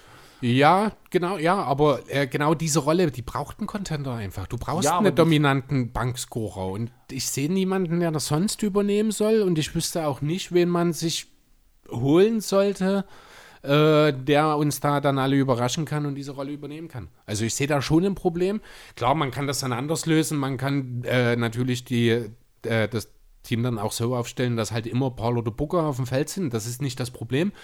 Das Problem ist vielmehr, dass es dann halt auch viele Zeiten gibt, wo nur ein Playmaker auf dem Feld ist. Und das ist in der heutigen NBA halt auch nicht mehr wirklich zeitgemäß. Ja, das aber muss ich man find, auch sagen. Ich denke, da findest du jemanden, muss ich sagen. aber auf dem Niveau von dem Payne, da Auf habe ich dem mal. Niveau also nicht, auf aber dem ich Niveau, bin der Meinung, was Payne zuletzt Ich hatte, bin der ich nicht. Meinung, dass dieses Teamkonstrukt, was Monty Williams gebildet hat, ein sehr großes Plus für Payne war diese Saison. Und Sicher. dass du mit vielleicht im individuell nicht ganz so starken Spieler wie Payne einen ähnlichen Effekt erzielen ähnlichen kannst. Effekt erzielen das mag sein. übers Team. Theoretisch gibt es halt, ne, klar, du brauchst halt ein Spielerprofil, der sollte werfen können, der sollte dribbeln und ein bisschen passen können. Da ist das Passen wahrscheinlich nicht mehr das Wichtigste. Klar, davon gibt es wie Sander mehr. Wenn es was gibt, dann Point Guards. Ich glaube trotzdem halt gerade auch so die Attitude, dieses Furchtlose, das ein Pain mitbringt, das ist viel mehr wert, als du vielleicht gerade auch glaubst. Ja, aber das Ding ist, das hat auch bloß bei den Suns funktioniert. Wir haben Ja, Payne ja, in OKC ab, ausge, rausgeredet, wir haben ihn bei den Bulls rausgeredet. Ja, manchmal braucht halt ein Spieler einfach länger, um seine, sein Ceiling zu erreichen. Er Genau, ist halt einfach ein Spätzünder vielleicht. Entweder das oder er hat gerade seinen Sweet Spot gefunden, wo alles ringsrum Kann gepasst auch hat und der wechselt zu einem anderen Team und es geht wieder alles in die Hose. Richtig, Immerhin war, alles er, möglich, war er ja. nicht sogar schon in China zwischendurch? Oh, kannst du dir nicht genau sagen. Ich glaube, der war sogar schon in China zwischendurch. Und Äh, er ganz kurz, bevor ich es wieder zumache, also ich muss es kurz rausschmeißen. Terry Rozier, drei Jahre, 56 Millionen. okay, deswegen hatte ich die paar 50 am Ende im Ja. Kopf, hab bloß noch eine 1 vor. genau. Okay, Ja, dann, also so viel wird er Ja, wahrscheinlich nicht bekommen, aber ich kann mir schon vorstellen, so 3 und 45, dass da irgendwo ein Team, oder sagen Ja, wir vielleicht, ist- ja, oder vielleicht eher 43, ne, also nicht ganz die 15 Millionen pro Jahr, denn das wäre für einen Sixth Man und ich denke, als dieser würde er auch ein Angebot bekommen, außer vielleicht von den Knicks, die könnten tatsächlich einen Starting Point Guard, ach nee, die haben ja was, ist ja auch Quatsch. Ähm, ja, nee, also so drei Jahre 40 Millionen könnte ich mir vorstellen und das gehen die Suns einfach nicht mit. Nee, ist so und richtig. ein Minimum Point Guard als Ersatz muss dann halt einfach alles funktionieren. Natürlich können sie uns auch überraschen. Äh, ich meine, mit Campaign hat jetzt auch keiner für, äh, in dieser Form gerechnet. Genau. Und das sehe ich ne? halt auch so, deswegen sage ich halt, vielleicht liegt es wirklich ein bisschen am Teamumfeld. Mhm. Vor Ja, allem, wenn du den Chris Paul Fall dazu. hältst, dann hast du schon einen sehr guten Leader, der Ja. halt eigentlich gefühlt jeden Spieler im Team erstmal besser gemacht hat und das wird er auch mit dem neuen Point Guard machen. Ja, genau. Also, dass Chris Paul dazu in der Lage ist, das zeigt er ja seine ganze Karriere über. Genau, und gerade eben, wenn du dann einen Zögling hast, vielleicht auch einen sehr jungen Spieler, den Chris Paul anleiten kann, ich glaube, da ist er dann in seiner perfekten Rolle. Mhm. Und da kann ich mir schon gut vorstellen, dass du Payne gut auffangen kannst, vor allem im Teamkonstrukt. Ja, müssen wir schauen. Also es wird auf jeden Fall interessant. Ähm, ja, ich habe jetzt schon angesprochen, zwei wichtige Spieler, die vorzeitig verlängern können. Das sind die beiden Picks aus dem 18er Draft. Das sind die Andre Ayton und Miles, nee, nicht Miles, sondern Michael Bridges. Mikal. Okay, von mir aus auch so. Ich glaube, die Kommentatoren nennen ihn immer Michael, ne? aber das ist von mir aus auch Michael Bridges. Jedenfalls, ja, die beiden äh, können verlängern. Ich gehe auch davon aus, dass das bei beiden der Fall sein wird. Auf jeden Fall, Ne? müssen wieder. müssen Also. Aiden müssen wir auch nicht drüber reden, kriegt einen Maximumvertrag. Ja. Also ohne jeden Zweifel, den hat er sich dieses Jahr verdient und er ist ja noch lange nicht am Ende seiner Entwicklung. Deswegen, da bin ich ziemlich sicher bei Bridges, das wird interessant. Bridges ist, ein, ist der Typ Spieler, von dem jedes Team am liebsten vier im Kader hätte. Genau. Guter Verteidiger, also sehr guter Verteidiger, guter Schütze, guter Cutter, sehr intelligenter Spieler, der immer einen Einfluss aufs Spiel nehmen kann und ohne dass er den Ball in der Hand braucht. Der wird auch um die 20 pro Jahr bekommen wollen. Das wäre meine Also, Angst gerade gewesen. Das war nämlich das, was ich auch sagen wollte, was ich ihm zum Beispiel im Vergleich zu Lonzo würde ich für ihn diese 20er-Marke über- überschreiten, muss ich sagen. Ah, nee, dann, dann würde ich lieber Lonzo geben. Okay. Und Dennis oder Bridges? Ist eine Frage der Situation. Also Ja. ist es grundsätzlich unterschiedliche Spielertypen, ne? Also bei Lonzo und Schröder, das hat man ja letzte Woche das Thema. Ähm, wobei ich sagen muss, ich würde Lonzo eher mit Bridges vergleichen können als Schröder. Ja. Einfach weil Schröder nun mal ein Initiator ist, der den Ball in der Hand braucht. Lonzo ist jemand, äh, bei wem hast du das vorhin genannt? Connector. Bei Holiday, ich glaube hier, als Passing-Station sozusagen. Ne? Genau, also auch jemand, der eher Off-Ball agiert. Und Bridges ist der Abschluss. Ja, richtig, ne? Aber Damit Boah. hast du die drei, die drei Sachen durchgemacht, die halt. Ja. Hm. Eigentlich ist 20 Millionen zu viel. Wenn ich ganz ehrlich sein soll, Aber wenn du 20 Lonzo die- Millionen also für ich deine vierte Option?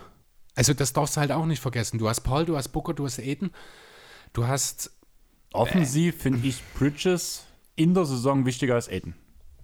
Und Ja, defensiv ich ist auch find- extrem wichtig. ja, aber nicht Aber wichtiger als Aiden. Ähm, in der normalen Saison ja. Ja, aber, wir, Aber- spiel, wir, wir sprechen von dem Team, das gerade Finals gespielt hat. Ich weiß. will hier nicht von in der normalen Saison. Hier müssen wir wirklich um die Aufs Große und Ganze genau. gehen. Na, und dann, also äh, völlig ohne Frage. Trotzdem Beide werden verlängert. Musst du Bridges eigentlich so viel geben. Also ich würde sagen, ich kann mir durchaus vorstellen, ich weiß gar nicht, was ist denn das Maximum, was er kriegen kann. Das sind ja um die zwei. Also ich würde ihm keinen Maximumvertrag geben. Ja, und der erste Maximalvertrag, den du bekommst, der ist ja irgendwas um die 15 bis 20 Millionen. Auf wie viele Jahre? Na, im eigenen Team fünf dann. Das sind mehr, ist mehr als Sind 20 das mehr? Millionen. Das sind mehr. Weil Luca würde jetzt als Extremfall. Ja, das ist ja- Ja, aber der ist ja bei 225 Millionen. Der hat aber auch jede Voraussetzung erfüllt, die, du geht. erfüllen kannst, um möglichst viel zu bekommen. Dann müssen wir im Vergleich. Mir fällt schon spontan jetzt auch gar kein. Ist müssen ja jetzt uns Also nicht ich an bin der Meinung, so um die Kleinigkeiten. 150 Millionen würde ich sagen, wäre der Max-Deal. Kann sein, über fünf Jahre wären das 30 mehr. Bis zu 30 weiß ich nicht. Ist vielleicht, nee, 30 ist ja ist zu hoch für einen ersten Maximalvertrag. Sagen wir mal um die 25 Millionen. Ich würde ihm trotzdem keine 20 geben wollen, weil ich finde 20 Millionen ist für einen, und es ist am Ende ein Rollenspieler zu viel. Ne, du hast Stars im Team, für die bezahlst du, was du eben musst, damit du sie kriegst. Und dann hast du Rollenspieler, denn die sollten im Idealfall, finde ich, zwischen 10 und 15 Millionen pro Jahr verdienen. Ne, dort genau in diesem Bereich und dann auch gerne in dem oberen Bereich, also gerne auch 15 Millionen pro Jahr, bin ich, gehe ich absolut mit für Bridges. Gehe ich auch über einen langen Zeitraum mit, von mir aus auch mit irgendwelchen äh, Klauseln, die das noch ein bisschen erhöhen können, dass dann am Ende vielleicht anstatt 60 und 4 dann vielleicht 70 und 4 bei rumkommt. Das wäre okay, damit könnte ich noch leben. Aber wobei das schon sehr, sehr viel ist, 70 und 4 dann. Ähm, ja, aber so 15 Millionen pro Jahr. Das ist so meine Schmerzgrenze wahrscheinlich für Bridges. Oder wäre es. Ähm, ich habe jetzt gerade hier was gefunden zur Rookie Max Extension. Mhm. Ähm, hier steht beim Erfüllen von verschiedener Pla- Klauseln bis zu 196 Millionen anwachsen. Wir wollen ja ohne Klauseln. Ja, ich habe es gerade gesehen, das habe ich gerade falsch gelesen. Mitchell, Tatum, Fox, OG Ananobi. Vier Jahre, 72 Millionen. Ja, das ist genau, das ist, Ist so das ungefähr. eine Max Extension? Nee. Äh, OG Aninobi hat ganz sicher keine Max Extension gekriegt, oder? Deswegen wundert es mich gerade. Allerdings steht hier oben ah nee, Rookie, Rookie Scale Extension. Ja, hier Mhm. steht auch der Luke Kennard Deal drin. Von den Clippers. Von daher. Es ist halt schwierig, das irgendwo zu finden. Oder Ja. ich bin zu dumm dafür. Nee, ist okay. Müssen wir jetzt, aber ich, lass uns jetzt uns nicht in irgendwelchen Zahlenthemen verhaken. Ähm, lass uns mal noch ein bisschen über die anderen Free Agents reden, die bei den Suns jetzt drauf äh, kommen. Da ist zum einen Tory Craig zu nennen. Da bin ich sehr gespannt, was mit ihm passiert. Er ist ja im Laufe der Saison von den Bucks entlassen worden. Nee, Quatsch, gedumpt worden. Ich glaube, in einem Trade gegen Cash war das, wenn mich nicht alles täuscht, nach Phoenix, ne? Ja. Ähm, ja, hat durchaus eine nicht ganz irrelevante, aber trotzdem kleine Rolle gespielt, aber schon eine wichtige. Also wenn er durch, äh, für das Gehalt nochmal zur Verfügung stehen würde, würde ich ihn auch durchaus im Phoenix halten wollen an seiner Stelle. No? Kann mir aber vorstellen, dass er als relevanter Rollenspieler, der viele Sachen einigermaßen gut kann, auch irgendwo mehr als das Minimum kriegen wird. Was ist irgendwas mehr als das Minimum? Ja, und wenn es ein Vertrag über zwei Jahre und 10 Millionen ist, weiß ich dann schon nicht mehr, werden die, Bucks, werden die Suns nicht mitgehen. Und 2 und 10 Das- ist jetzt nicht viel. Das Ding ist halt einfach, ich sehe Craig so in einer Situation wie Reggie Jackson. Damals, wo er von Detroit zu den Clippers kam. Was überlegst du gerade? Nee, ich versuche zu verstehen, was du sagen willst. Reggie Jackson wurde gedumpt von Detroit, wurde von den Clippers fürs Minimum aufgenommen, hat schon okay gespielt, mehr, also ähnlich wie Craig, kon, du konntest ihn irgendwann nicht mehr spielen und der hat trotzdem in seinem zweiten Jahr nach dem Dump bloß das Minimum bekommen und wo er jetzt so explodiert, bekommt einen höheren Vertrag. Ich denke, Craig muss sich noch eine Saison beweisen für einen Minimumvertrag Craig ist irgendwo. 30. Ganz kurz am Rande. Reggie Also, Jackson ist 28 oder 29. ja, und hatte das dementsprechend aber auch halt drei oder vier Jahre früher in seiner Karriere. Ja, zwei Jahre. Ja, ja es, war aber, nee, es ist ja zwei Jahre her. Und er ist Ja. jetzt 28. Ja, aber mir geht es halt darum, dass ich halt glaube, dass er halt einfach irgendwo sich noch beweisen muss. Ich glaube nicht, dass ein Team Ich finde nicht, dass Tory Craig sich beweisen muss. Tory Craig hat sich bewiesen als Rollenspieler. Das hat er in Denver gemacht. Er wurde einfach in Milwaukee falsch eingesetzt. Beziehungsweise hat, hat, seinen Wert nicht gekannt. Ich weiß es nicht. Also kann ich bis jetzt nicht nachvollziehen. Denn das ist genau der Typ, der den Bucks in Theorie auch in der Breite gefehlt hat jetzt. Was dann zum Glück für die Bucks nicht aufgefallen ist. Ähm, und er hat es in Phoenix jetzt wieder gezeigt. Wir können jetzt natürlich nicht davon ausgehen, dass Tory Craig äh, irgendwann einmal ein Star wird, aber er hat definitiv seinen Wert als Rollenspieler von der Bank gezeigt.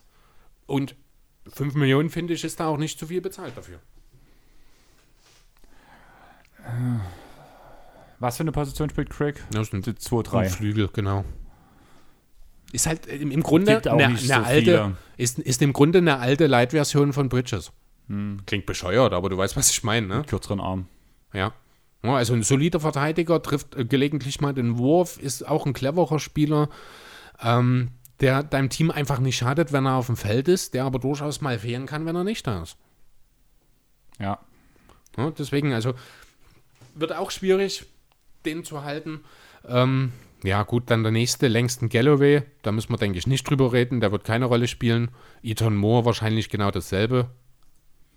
Dann habe ich hier noch Frank Kaminski und Abdel Nader stehen. Kaminski hat halt jetzt, ja, durch die Saric-Ausfall ein paar Minuten mehr bekommen, sollte aber jetzt auch nie mehr als der dritte Sender sein. Außer bei Charlotte. Außer in Charlotte, da könnte er starten, genau. Ähm ja, und ja, Abdel Nader sehe ich irgendwie auch wieder zurück nach Europa gehen. Ja, Da ist jetzt nichts.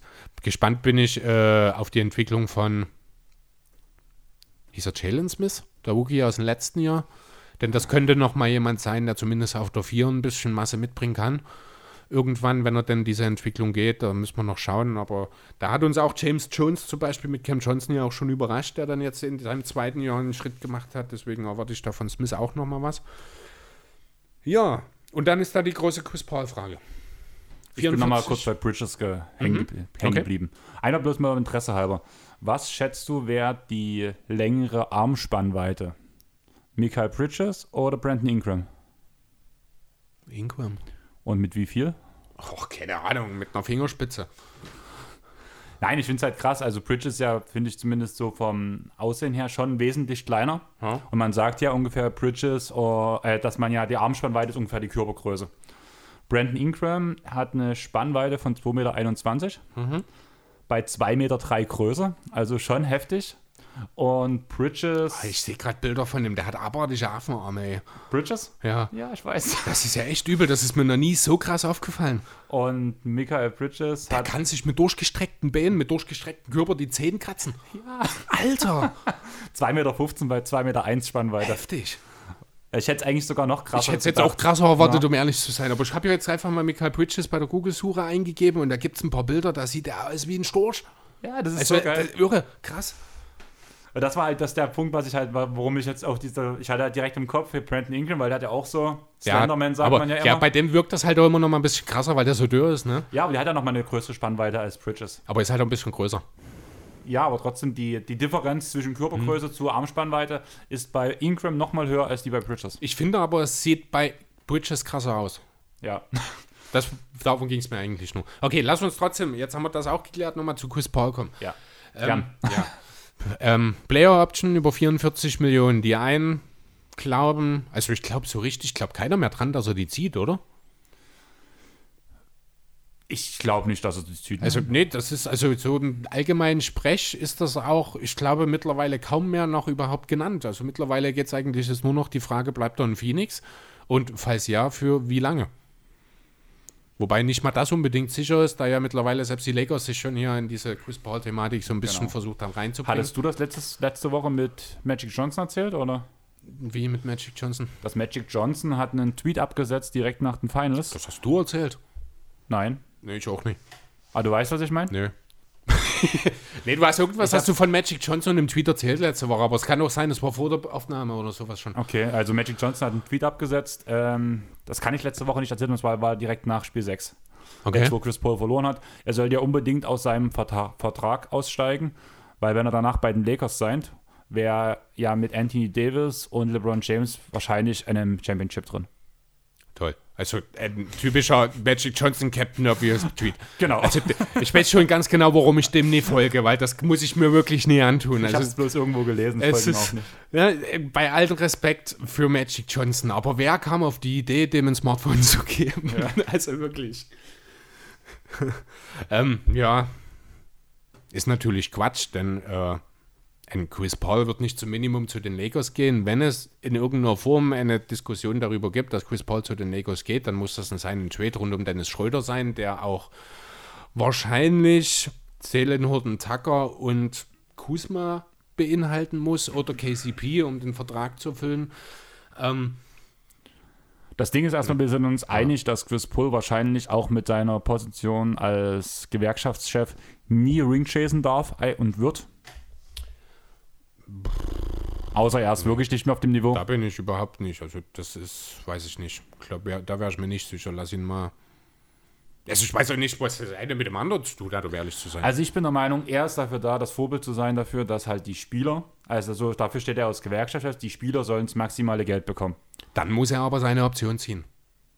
Denn Oder diesen er- Vertrag hat er unterschrieben.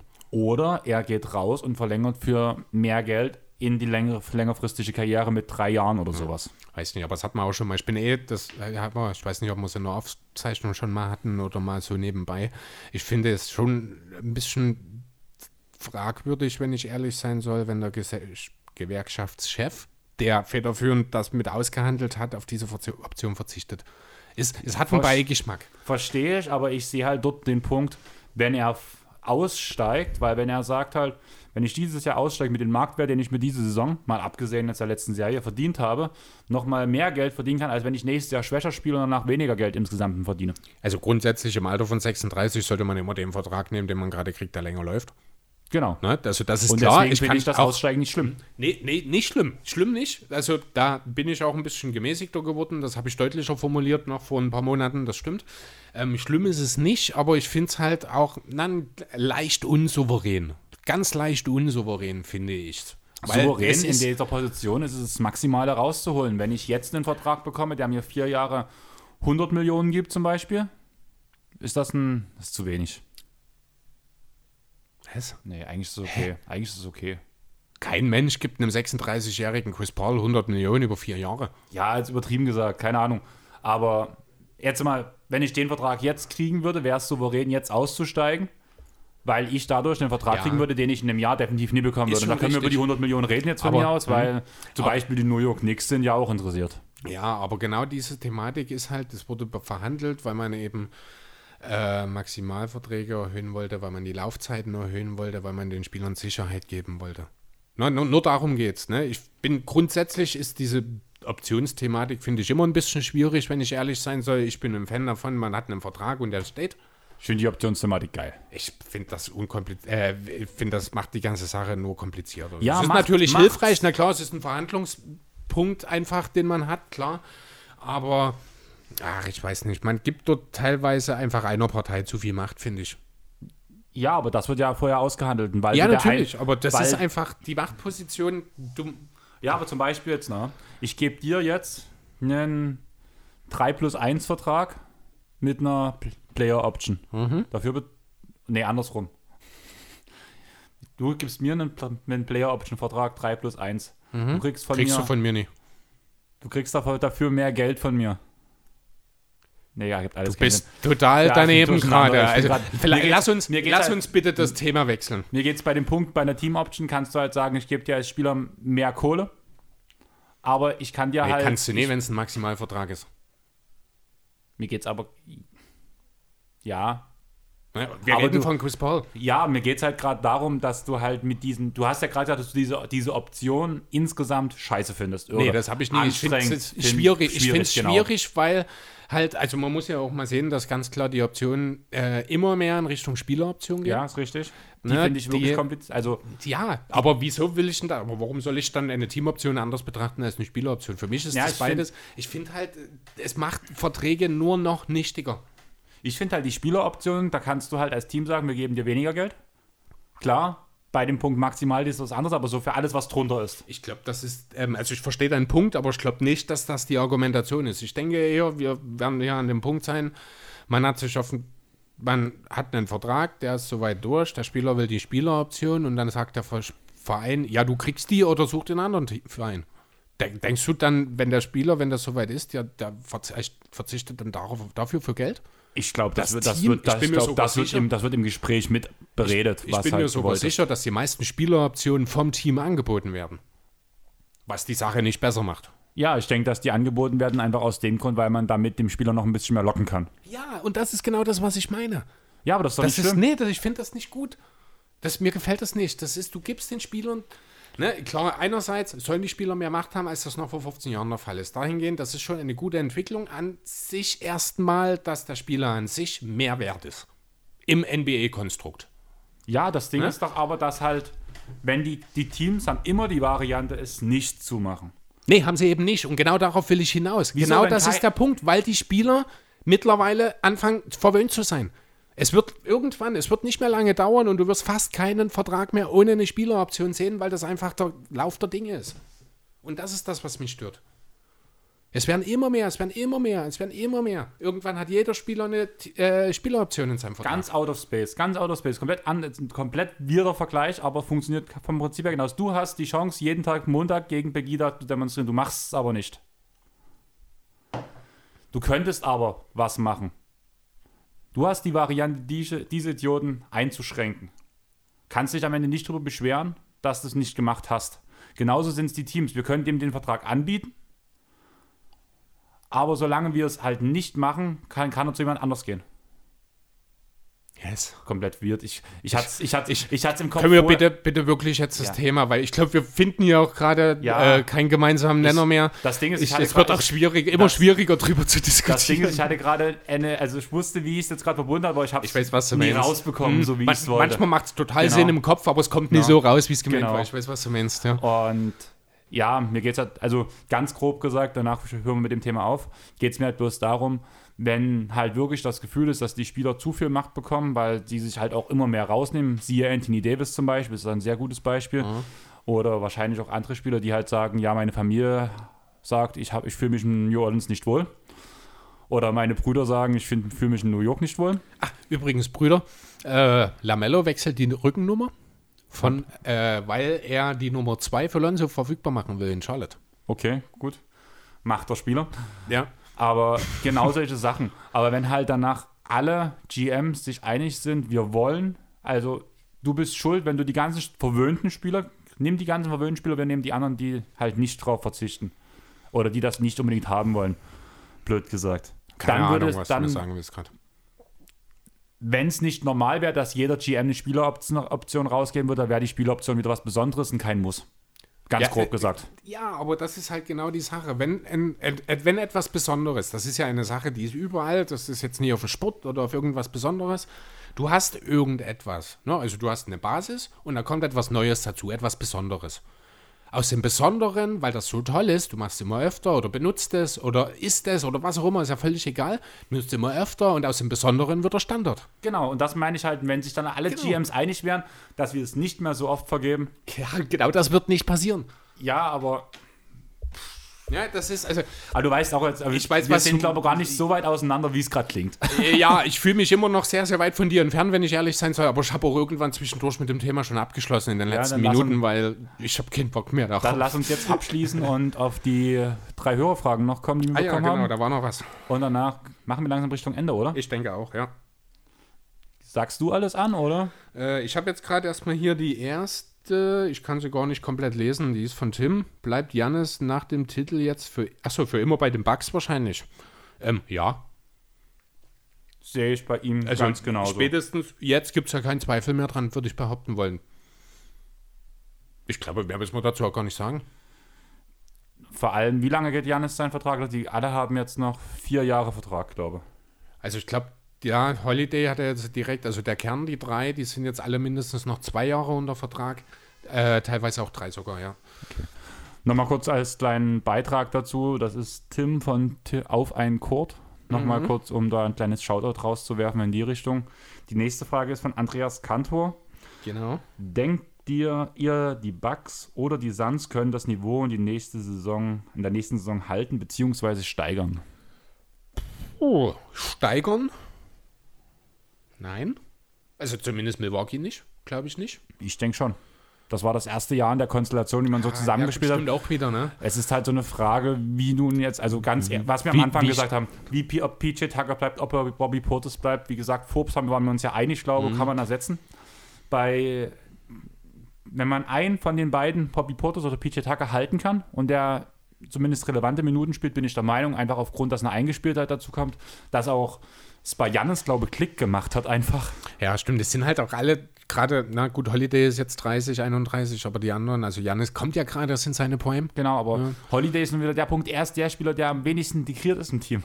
Ja, und man muss auch, also gerade Holiday hat ja offensiv eigentlich tatsächlich noch jede Menge Luft nach oben. Eigentlich hast du recht, die Bucks müssten eigentlich nächstes Jahr unabhängig vom Kader, würde ich sogar behaupten wollen, besser sein als dieses Jahr. Genau. Und dann wären wir halt wieder bei dem Punkt, was du vorhin schon gesagt hast, die Bucks sind zwar Champion, aber waren nicht das beste Team der Saison. Allerdings kann ich mir vorstellen, dass sie nächstes Jahr das beste Team der Saison werden können.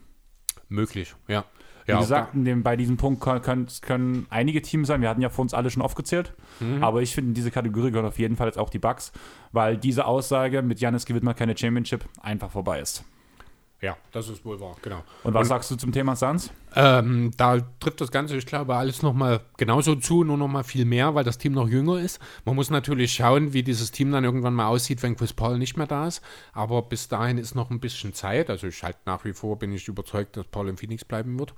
Ähm, Nicht bloß du. ja, und da hat man entsprechend dann Zeit, sich Gedanken darüber zu machen, wenn es, also hat man langfristig eben Zeit, da sich Lösungen zu überlegen, sagen wir es so. Ähm, ja, und der Rest des Teams ist ja noch blutjung. Wie gesagt, Bridges und Aiden, die sind aus dem 18er Draft, die sind erst seit drei Jahren in der Liga. Booker ist Mitte 20.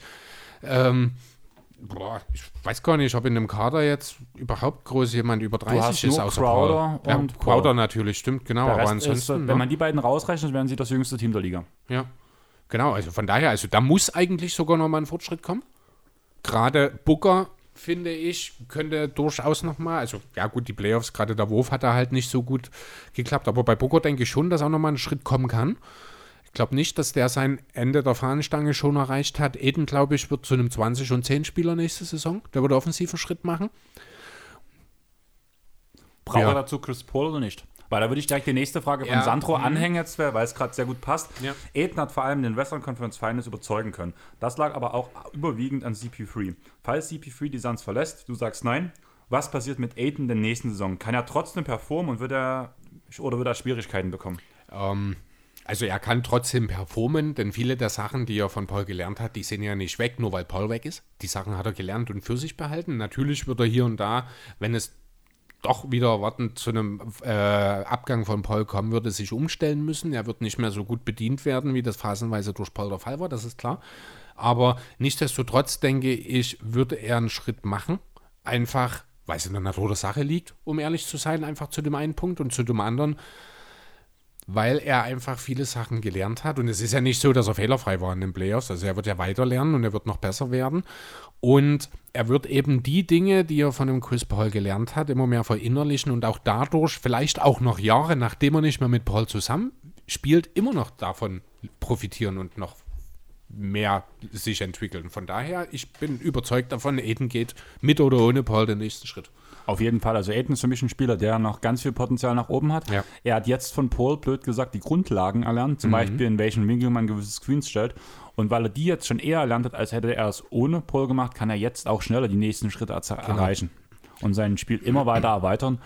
Er hatte zum Beispiel schon einen Riesenschritt zum Beispiel gemacht in, innerhalb der Playoffs mit, dass er auf einmal dankt und dass er den Kon Kontakt nicht sucht. Wenn er das über eine ganze Saison macht, ist das schon ein Riesenschritt. Und dann wird das auch alles noch flüssiger und dann kann er sich vielleicht auch irgendwann mal gegen Janis durchsetzen. Ja, und man darf ja auch nicht vergessen, die Andre Ayton hat ein butterweiches Handgelenk. Ich bin sicher, in den nächsten zwei Jahren wird er sich einen Midranger drauf schaffen und im Laufe der nächsten fünf Jahre irgendwann ähm, halbwegs soliden, zumindest Eckendreier entwickeln. Das halte ich für durchaus realistisch. Das war ja eigentlich der Grund, warum er in die Liga gekommen ist. Also Ja, Aiden äh, hat genau, er ist ja eigentlich so als Big auch äh, mit Potenzial dafür in die Liga gekommen, genau. Er hat ja im College ähm, auch sehr viel Dreier geworfen. Das Also musste ja- halt jetzt bei den Suns nicht. Ich weiß auch nicht, ob das unbedingt so gut ist, dass er das jetzt für zwei Jahre komplett aus dem Repertoire rausgenommen hat. Für die Entwicklung des Wurfs nicht, aber es war halt einfach notwendig, weil du brauchst, du brauchtest einen Pressure am Ring, weil Genau. du hattest ja auch Baines an seiner Seite, der ja schon geworfen hat von, von draußen. Du hast vor uns gesagt, die beiden wären eine gute Kombo. Das liegt einfach daran, dass Aiden das Skillset hat, was er jetzt halt auch hat. Deswegen war diese Kombi gut, aber deswegen musste er im Ring finishen lernen vor allem. Ja. Und ich glaube, für seine Gesamtentwicklung war es gut, dass er nicht bloß draußen rumstand, weil mal blöd Genau. gesagt, hätte man sonst einen Brook Lopez gehabt mit einem Körper von einem Dwight Howard. Keine Ahnung. Hätte man den Christaps Porzingis gehabt? Ja, da ist, da ist er wieder zu klein. Ich versuche gerade eigentlich so ein. Das hat er schon Muskeln. Also Aiden ist ja schon ein ganz schönes Paket. Mhm. Für Howard wäre es eigentlich zu wenig Muskeln für die Zeit damals. Für Porzingis fehlen halt drei Köpfe. Ja, schwierig, aber ich glaube, ich glaube unsere Hörer wissen noch, was ich, auf was ich, wir ich, raus ich, muss, ich muss an El Hofert denken eigentlich. Gute Idee. Ne? Auch so seine Art so. Ja, also Prime Hofert jetzt nicht der, der in Philly oder nicht in OKC gespielt hat, sondern der Celtics Hofert wirklich oder eben der Hawks Hofert, das war ja wirklich eine Gewalt, muss man auch sagen. Genau. Und auch, man hat es ihm nie angesehen aufgrund seiner Art, wie er ist. Und das finde Ja, ich bei das Aiden so ein, genauso. so ein ruhiger Typ Genau. ist, so halt so ein irre, also das hat Hofert Aiden definitiv voraus, so ein abartig intelligenter Spieler. Also ich will nicht sagen, dass Aiden kein kluger Spieler ist, das kann ich noch nicht beurteilen, das muss er mir im Laufe seiner Karriere noch zeigen, dafür ist noch In der zu früh. Defense merkt man, dass er schon Ja. unglaublich intelligenter Spieler ist. Aber also ich glaube, unter allen Sendern in den letzten 20 Jahren kommt keiner an die Intelligenz von Al Hofer dran, oder? Danken vielleicht. Ja, danken. Doch, danken ist auf drüber. jeden Fall. Aber das ist auch der einzige. Garnett. Maybe. Ja, doch, Garnett könnte man auch noch drüber reden, aber Garnett war halt lange Zeit die nicht der klassische. Sender, sondern war ja eher ein Vierer Jokic? für die Defense komplett. Also auch das defensive ne, also Verständnis. Die, genau, das Ja. geht ein bisschen, also nicht komplett natürlich. Offensiv, offensiv ist er schlauer, bin ich der Offens- Meinung. Ja, genau. Wobei halt wahrscheinlich das Defensive auch viel körperlich zu tun hat und gar nicht unbedingt im Kopf sich abspielt. Also Mhm. vielleicht ist Jokic doch gar kein so schlechter Vergleich dann an dem Punkt. Zu Horford. Zu Horford, Um ja. nochmal nicht, dass- Genau, nicht, dass ja, nicht, dass wir hier jetzt äh, Jokic und Dayton irgendwie vergleichen wollen. Genau. Das sind dann doch irgendwie, ja, die zwei Seiten einer Münze. Genau. Wer ist die Zahl? Die Zahl ist Jokic, definitiv. Nee, eigentlich muss Aiden die Zahl sein, weil Jokic der Kopf, Der Kopf ist. ist. Ne? Aber machen wir einfach Zahl und Wappen. Weil ich finde, sagen, die Zahl bei Jokic passt gerade momentan besser, weil er mehr Zahlen auflegt. Achso, ich wollte gerade sagen, ist Jokic für dich das Brandenburger Tor? Auf der 1 Euro Münze. Ja, kannst du durchgehen. Ja, Sind wir wieder auch, bei ne? der Defense. Ja. Denkst du, wir sind gut durch den Pott gegangen? ähm, ja. War's das schon? Ja, das ich war's hätte- schon. Na eben. Ich das hätte war- noch so ein Mhm. bisschen was kurz so was. Also eine Sache noch, was mich interessiert. Ähm, in Utah wird ja der Abgang von Uh, ja. Bogdanovic Und und, Ingles. und Ingles beredet. Das sollte man vielleicht zumindest ansprechen. Ja, habe ich mir auch mit aufgeschrieben. Also man äh, eventuell könnte es auch Derrick Favors treffen. Der wurde noch als dritter Name in dem Kontext genannt. Da ist man aber wohl noch nicht ganz so weit, wie das bei Ingles und Bogdanovic Was ist. ich halt krass finde, muss ich sagen. Also eigentlich Naja, würde ich sagen, ein Favors-Abgang ist für mich wahrscheinlicher als ein Ingles-Abgang zum Beispiel. Ähm, Oder naja, sollte also wahrscheinlicher man, sein. Man hat hier ganz klar, also man bietet hier an mit Jingles und Bogdanovic zwei überdurchschnittliche Rollenspieler. Es ist klar, was man davon haben will. Man will einen, eigentlich einen Star. Eigentlich ist das hier so ein Deal, macht natürlich keiner, aber für Bradley Beal. So der Idee. Hm. Ja, also das machen die Wizards natürlich nicht, nicht so ungut, aber mit dem, mit, also ich mag sowohl Bojan, ja, Bojan Bogdanovic als auch Joe Ingles sehr. Von ihrer Ja. Art her, Das sind von meine dem zwei Spielen Lieblingsspieler sogar mit. in Utah, in Utah. Ne? Also Utah macht sich noch total unbeliebter bei mir mit, diesen, mit dieser Geschichte. Das muss ich an der Stelle einfach mal sagen. Bleibt bloß Ähm, noch Conley für dich, oder? Ja, mal sehen, ob der bleibt. naja, muss man ja auch sagen. Ne? Aber ähm, ja, das sind beides Spieler, die sind, ich glaube, inzwischen über 30. Die produzieren zwar noch gut, die können sicherlich auch einem Contender noch weiterhelfen, aber kein Contender holt sich die beiden und gibt dafür einen Star ab. Und kein Star ist verfügbar für dieses Paket in der ganzen Liga. Und was anderes als ein Star kann ich mir nicht vorstellen, würde Utah hier weiterhelfen. Ja. Also ich, ich sehe den Sinn nicht so richtig. Man wird dadurch wahrscheinlich nicht besser, außer man holt irgendein ganz verrücktes Thema aus dem Hut. Ja, gebe ich dir recht. Hast du sonst noch was? Du hast auch gerade das, das Thema hast du dir auch aufgeschrieben. Hast du noch mehr Themen Ich habe hab aufgeschrieben? noch ein paar, das sind jetzt aber alles nur so 0815-Geschichten. Da muss man jetzt nicht unbedingt, Cleveland ist an Caruso dran und vielleicht an TJ McConnell. Wen interessiert's? ja, es ist schon interessant, aber das ist kein Thema, was man ausschlachten muss. Nee, Einfach eben bloß, nicht. Du Äh, machen. Chris, mach den Newsbreaker und danach Ah, okay. moderiere ich ab. Genau. Äh, Reggie Bullock scheint, auf dem, äh, scheint Interesse von Contendern zu generieren. Sowohl die Celtics als auch die Sixers und Lakers sollen an ihm dran sein. Der war doch erst vor zwei Jahren bei den Lakers. Ja, das war er tatsächlich, hat sich aber seitdem halt nochmal in New York deutlich weiterentwickelt. Ist halt auch so ein 3D-Guy-Typ, den man bei Bridges schon gesehen haben. Natürlich mit seinen 30 schon ein bisschen weiter und auch nicht auf dem ganz hohen Niveau, was da andere, wie eben in Bridges oder beide Bridges, wenn wir den von den Hornets mit reinnehmen, ist ja auch so ein Typ, äh, mitbringen. Aber kann auf jeden Fall als relevanter Rollenspieler auf dem Flügel durchaus viele, viele Teams besser machen, auf jeden Fall. Solider Verteidiger, trifft den Wurf, ist ein kräftiger Typ. Wäre auf jeden Fall jemand, der helfen kann. Weiter. Wer Hilfe braucht, unbedingt sind die Lakers. Die sind nämlich neben Chris Paul auch an Russell Westbrook dran. Ich würde mir es so wünschen. Meine Hass-Franchise bekommt bei einem Hassspieler. Da habe Ja, ich heute schon, da habe ich, oder gestern oder vorgestern in der WhatsApp-Gruppe, in dieser Basketball-Community-Gruppe, wo ich drin bin, schon ein bisschen meine Meinung dazu gesagt. Mhm. Also, Westbrook ist der letzte Spieler, den die Lakers brauchen. Die brauchen Spacing. Und da Ja, holt man keinen stimmt. Westbrook. Das stimmt, das ist wohl wahr. Ähm, ja, aber man will halt einen erfahrenen Point Guard, Dennis Schröder, dass die Bändeln scheinen jetzt nur endgültig zerschnitten zu sein. Also das sieht immer unrealistischer aus, eine weitere Zusammenarbeit von Dennis. Schrö schickt Schröder zu Biel. Ich bin glücklich. Ich finde sogar, die beiden können gut funktionieren nebeneinander. Ist durchaus möglich. Also ganz unsinnig wäre das nicht. Um das Ganze aufzufüllen, müsste dann Kusma mit rein und wahrscheinlich müsste man Horton Tucker als Asset hinzufügen. Ähm, Ja, aber man gibt ja Westbrook ab. Also eigentlich müssten ja da noch Assets von dieser. Nein, Ja, aber Spaß. Westbrook ist ganz Spaß. klar der beste Spieler in dem Spaß. Deal dann. Spaß. ähm, ja, was haben wir noch? New Orleans will ausmisten. Kann ja E. Smith mitgeben als Asset. Das wäre dann der beste Spieler im Trade. Genau. Ähm, ja, New Orleans will ausmisten. Alles außer Zion kann, kann gehen, ganz besonders Adams und Bledsoe. Und Brandon Ingram?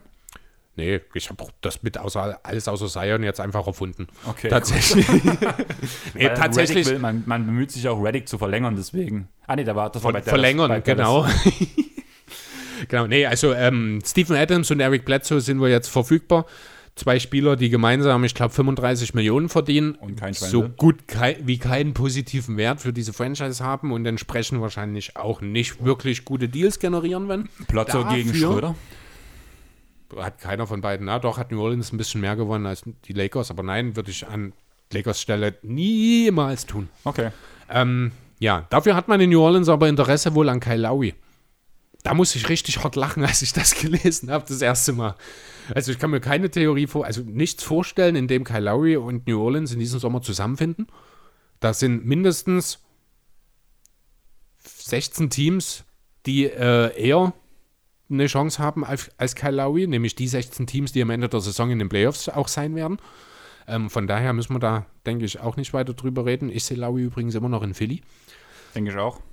Ähm, ja, Portland hat erste Angebote für CJ McCallum bekommen und abgelehnt, weil man kein Interesse an Picks oder Talenten hat, sondern man sieht sich selbst. Das würde auch gegen eine Dame Trade äh, gezielt sein äh, im Win-Now-Modus. Man will eher Veterans haben, die dem Team weiterhelfen.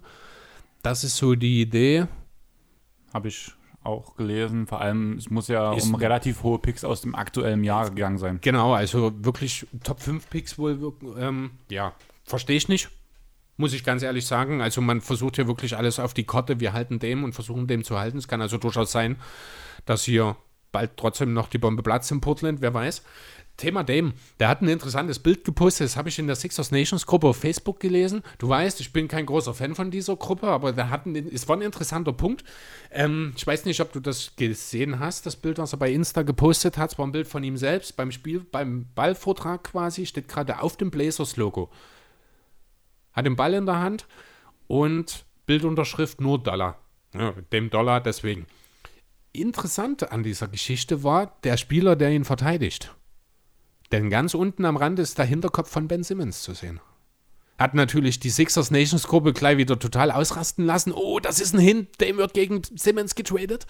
Wahrscheinlich nicht, ich wollte es nur mal nennen, weil ich fand es schon in dem Moment, Ich habe ein es schönes, ist, ich habe ich hab ein schönes Meme von dem Aha. gesehen, weil du gerade sagtest, dem dribbeln auf dem Spielfeld in Portland. ja, Darunter stand dem looks like äh, looks to the Laker oder to LA und dann hast du die Karte von Amerika gehabt und danach so diese Fluglinie, wie er halt gerade Ja, innerhalb des stimmt, das Stadions- habe ich auch, genau. Hm. Ja, das kurz zu den Blazers. Äh, eine Sache noch, die Raptors und die Magic haben Interesse, in, Interesse an dem dritten Pick aus Cleveland. Ja, habe ich auch schon gehört. Genau. Orlando hat selbst den fünften, Toron äh, fünften und achten sogar. Toronto hat den vierten. Ursprünglich galt dieser Draft ja mal als Top 5 Draft. Mittlerweile hat sich so ein bisschen in eine Top 3 eigentlich verwandelt. Deswegen ist wohl jetzt auch der Pick von Cleveland wahnsinnig interessant. Auch der der Pistons ist ja nach wie vor ein Gespräch. Da weiß keiner. Wir hatten den zweiten. Die Rockets und die Ach ja, Rockets Houston, versuchen auch stimmt. hochzutraden. Und Houston will ja eigentlich auch Kit Cunningham, genau. Genau. Ja, wird sehr spannend. Ganz zum Schluss noch, Golden State versucht sich wohl zu positionieren, um in irgendeiner Form an Bradley Beal ranzukommen. Ja, Relevant sind dort wohl die Picks. 7 und 14 hat man selbst. Wiggins müsste das Ganze füllen, rein finanziell, und man will wohl, wenn möglich, Weizmann halten. Ach so, ich habe gelesen, Weizmann mit, soll mitgehen. Also ich vermute, Weizmann muss mitgehen. Aber ein, es, das Ziel ist es wohl, ich meine, man hat den siebten Pick, den 14. Pick aus dem aktuellen Draft. Wiggins ist nach wie vor ein junges Talent, denn sein Vertrag läuft auch irgendwann mal aus. Könnte vielleicht ja auch schon reichen, wer weiß. Ja, ich glaube nicht dran. Aber das war jetzt sozusagen alles, was du hast. Jo, das war alles. Dann jetzt weiter mit dem Wetter. Halter bis wolkig mit guter Musik heute im Hintergrund und ich würde sagen, Chris, du kannst dich zurücklehnen. Nee, ich lehne mich nicht zurück. Letztes Mal, wenn ich mich zurücklehne, wolltest du nur irgendwas von mir. Okay. Also Leute, wie gesagt, wenn ihr eine Tasse haben wollt, beziehungsweise euch dafür positionieren wollt, wie die Lakers bei Bier, dann haut auf iTunes. Ähm, Warriors, nicht die Lakers. Meine ich doch. Die Warriors wollen sich wahrscheinlich auch, äh, die Lakers wollen sich wahrscheinlich auch positionieren für Bier. Hast du jetzt Blakers gesagt? Fakers. wollen sich wahrscheinlich auch positionieren. Wenn ihr euch für die Tasse positionieren wollt, haut bei iTunes eine Bewertung raus. Sonst könnt ihr uns dort auch gern folgen, genauso wie auf Spotify, Deezer und so weiter, je nachdem, auf welcher Plattform ihr uns hört. Für jedes Follow spürt uns wieder in mehr Kreise rein, die andere Basketball-Podcasts hören, die uns vielleicht noch nicht kennen. Wenn ihr jemanden kennt, der uns noch nicht kennt, dann empfehlt uns weiter. Sonst folgt uns bitte auf Twitter, Instagram, Facebook und so weiter und so fort. Schreibt uns an, kommentiert, was ihr von der aktuellen Folge gehalten habt, was soll besser werden, was soll schlechter werden. Wie können wir euch richtig zur Weißglut treiben? Wie können wir unser Niveau noch weiter senken? Gebt uns jeden Scheiß, den ihr habt. Ich glaube, ich, ich arbeite schon meistens sehr gut daran, vor allem, Machen wir beide. vor allem bei allen Westbrook-Fans mache ich das ja regelmäßig sehr gerne. Aber deswegen gebe ich euch nächste Woche frei von mir. Sozusagen habt ihr das Glück, dass nur Chris mit ein, zwei, vielleicht auch drei oder vier oder fünf Gästen, keine Ahnung, was die vorhaben. Schauen wir mal. Alles ist möglich. Alles ist möglich, Chris muss schneiden, also ich habe kein Problem damit, mir ist alles völlig egal. Also ladet euch bitte selber ein für nächste Woche, ich bin nicht da. Und Ich stelle einfach irgendwo einen Link rein, ihr kommt alle mit rein. Genau, das klingt auf jeden Fall nach einem Plan. Und in diesem Sinne würde ich sagen, wir bleiben unter den zwei Stunden. Ich sag Tschaußen, Chris freut sich. Ciao. Und bis dahin. Ciao. Ciao. Thank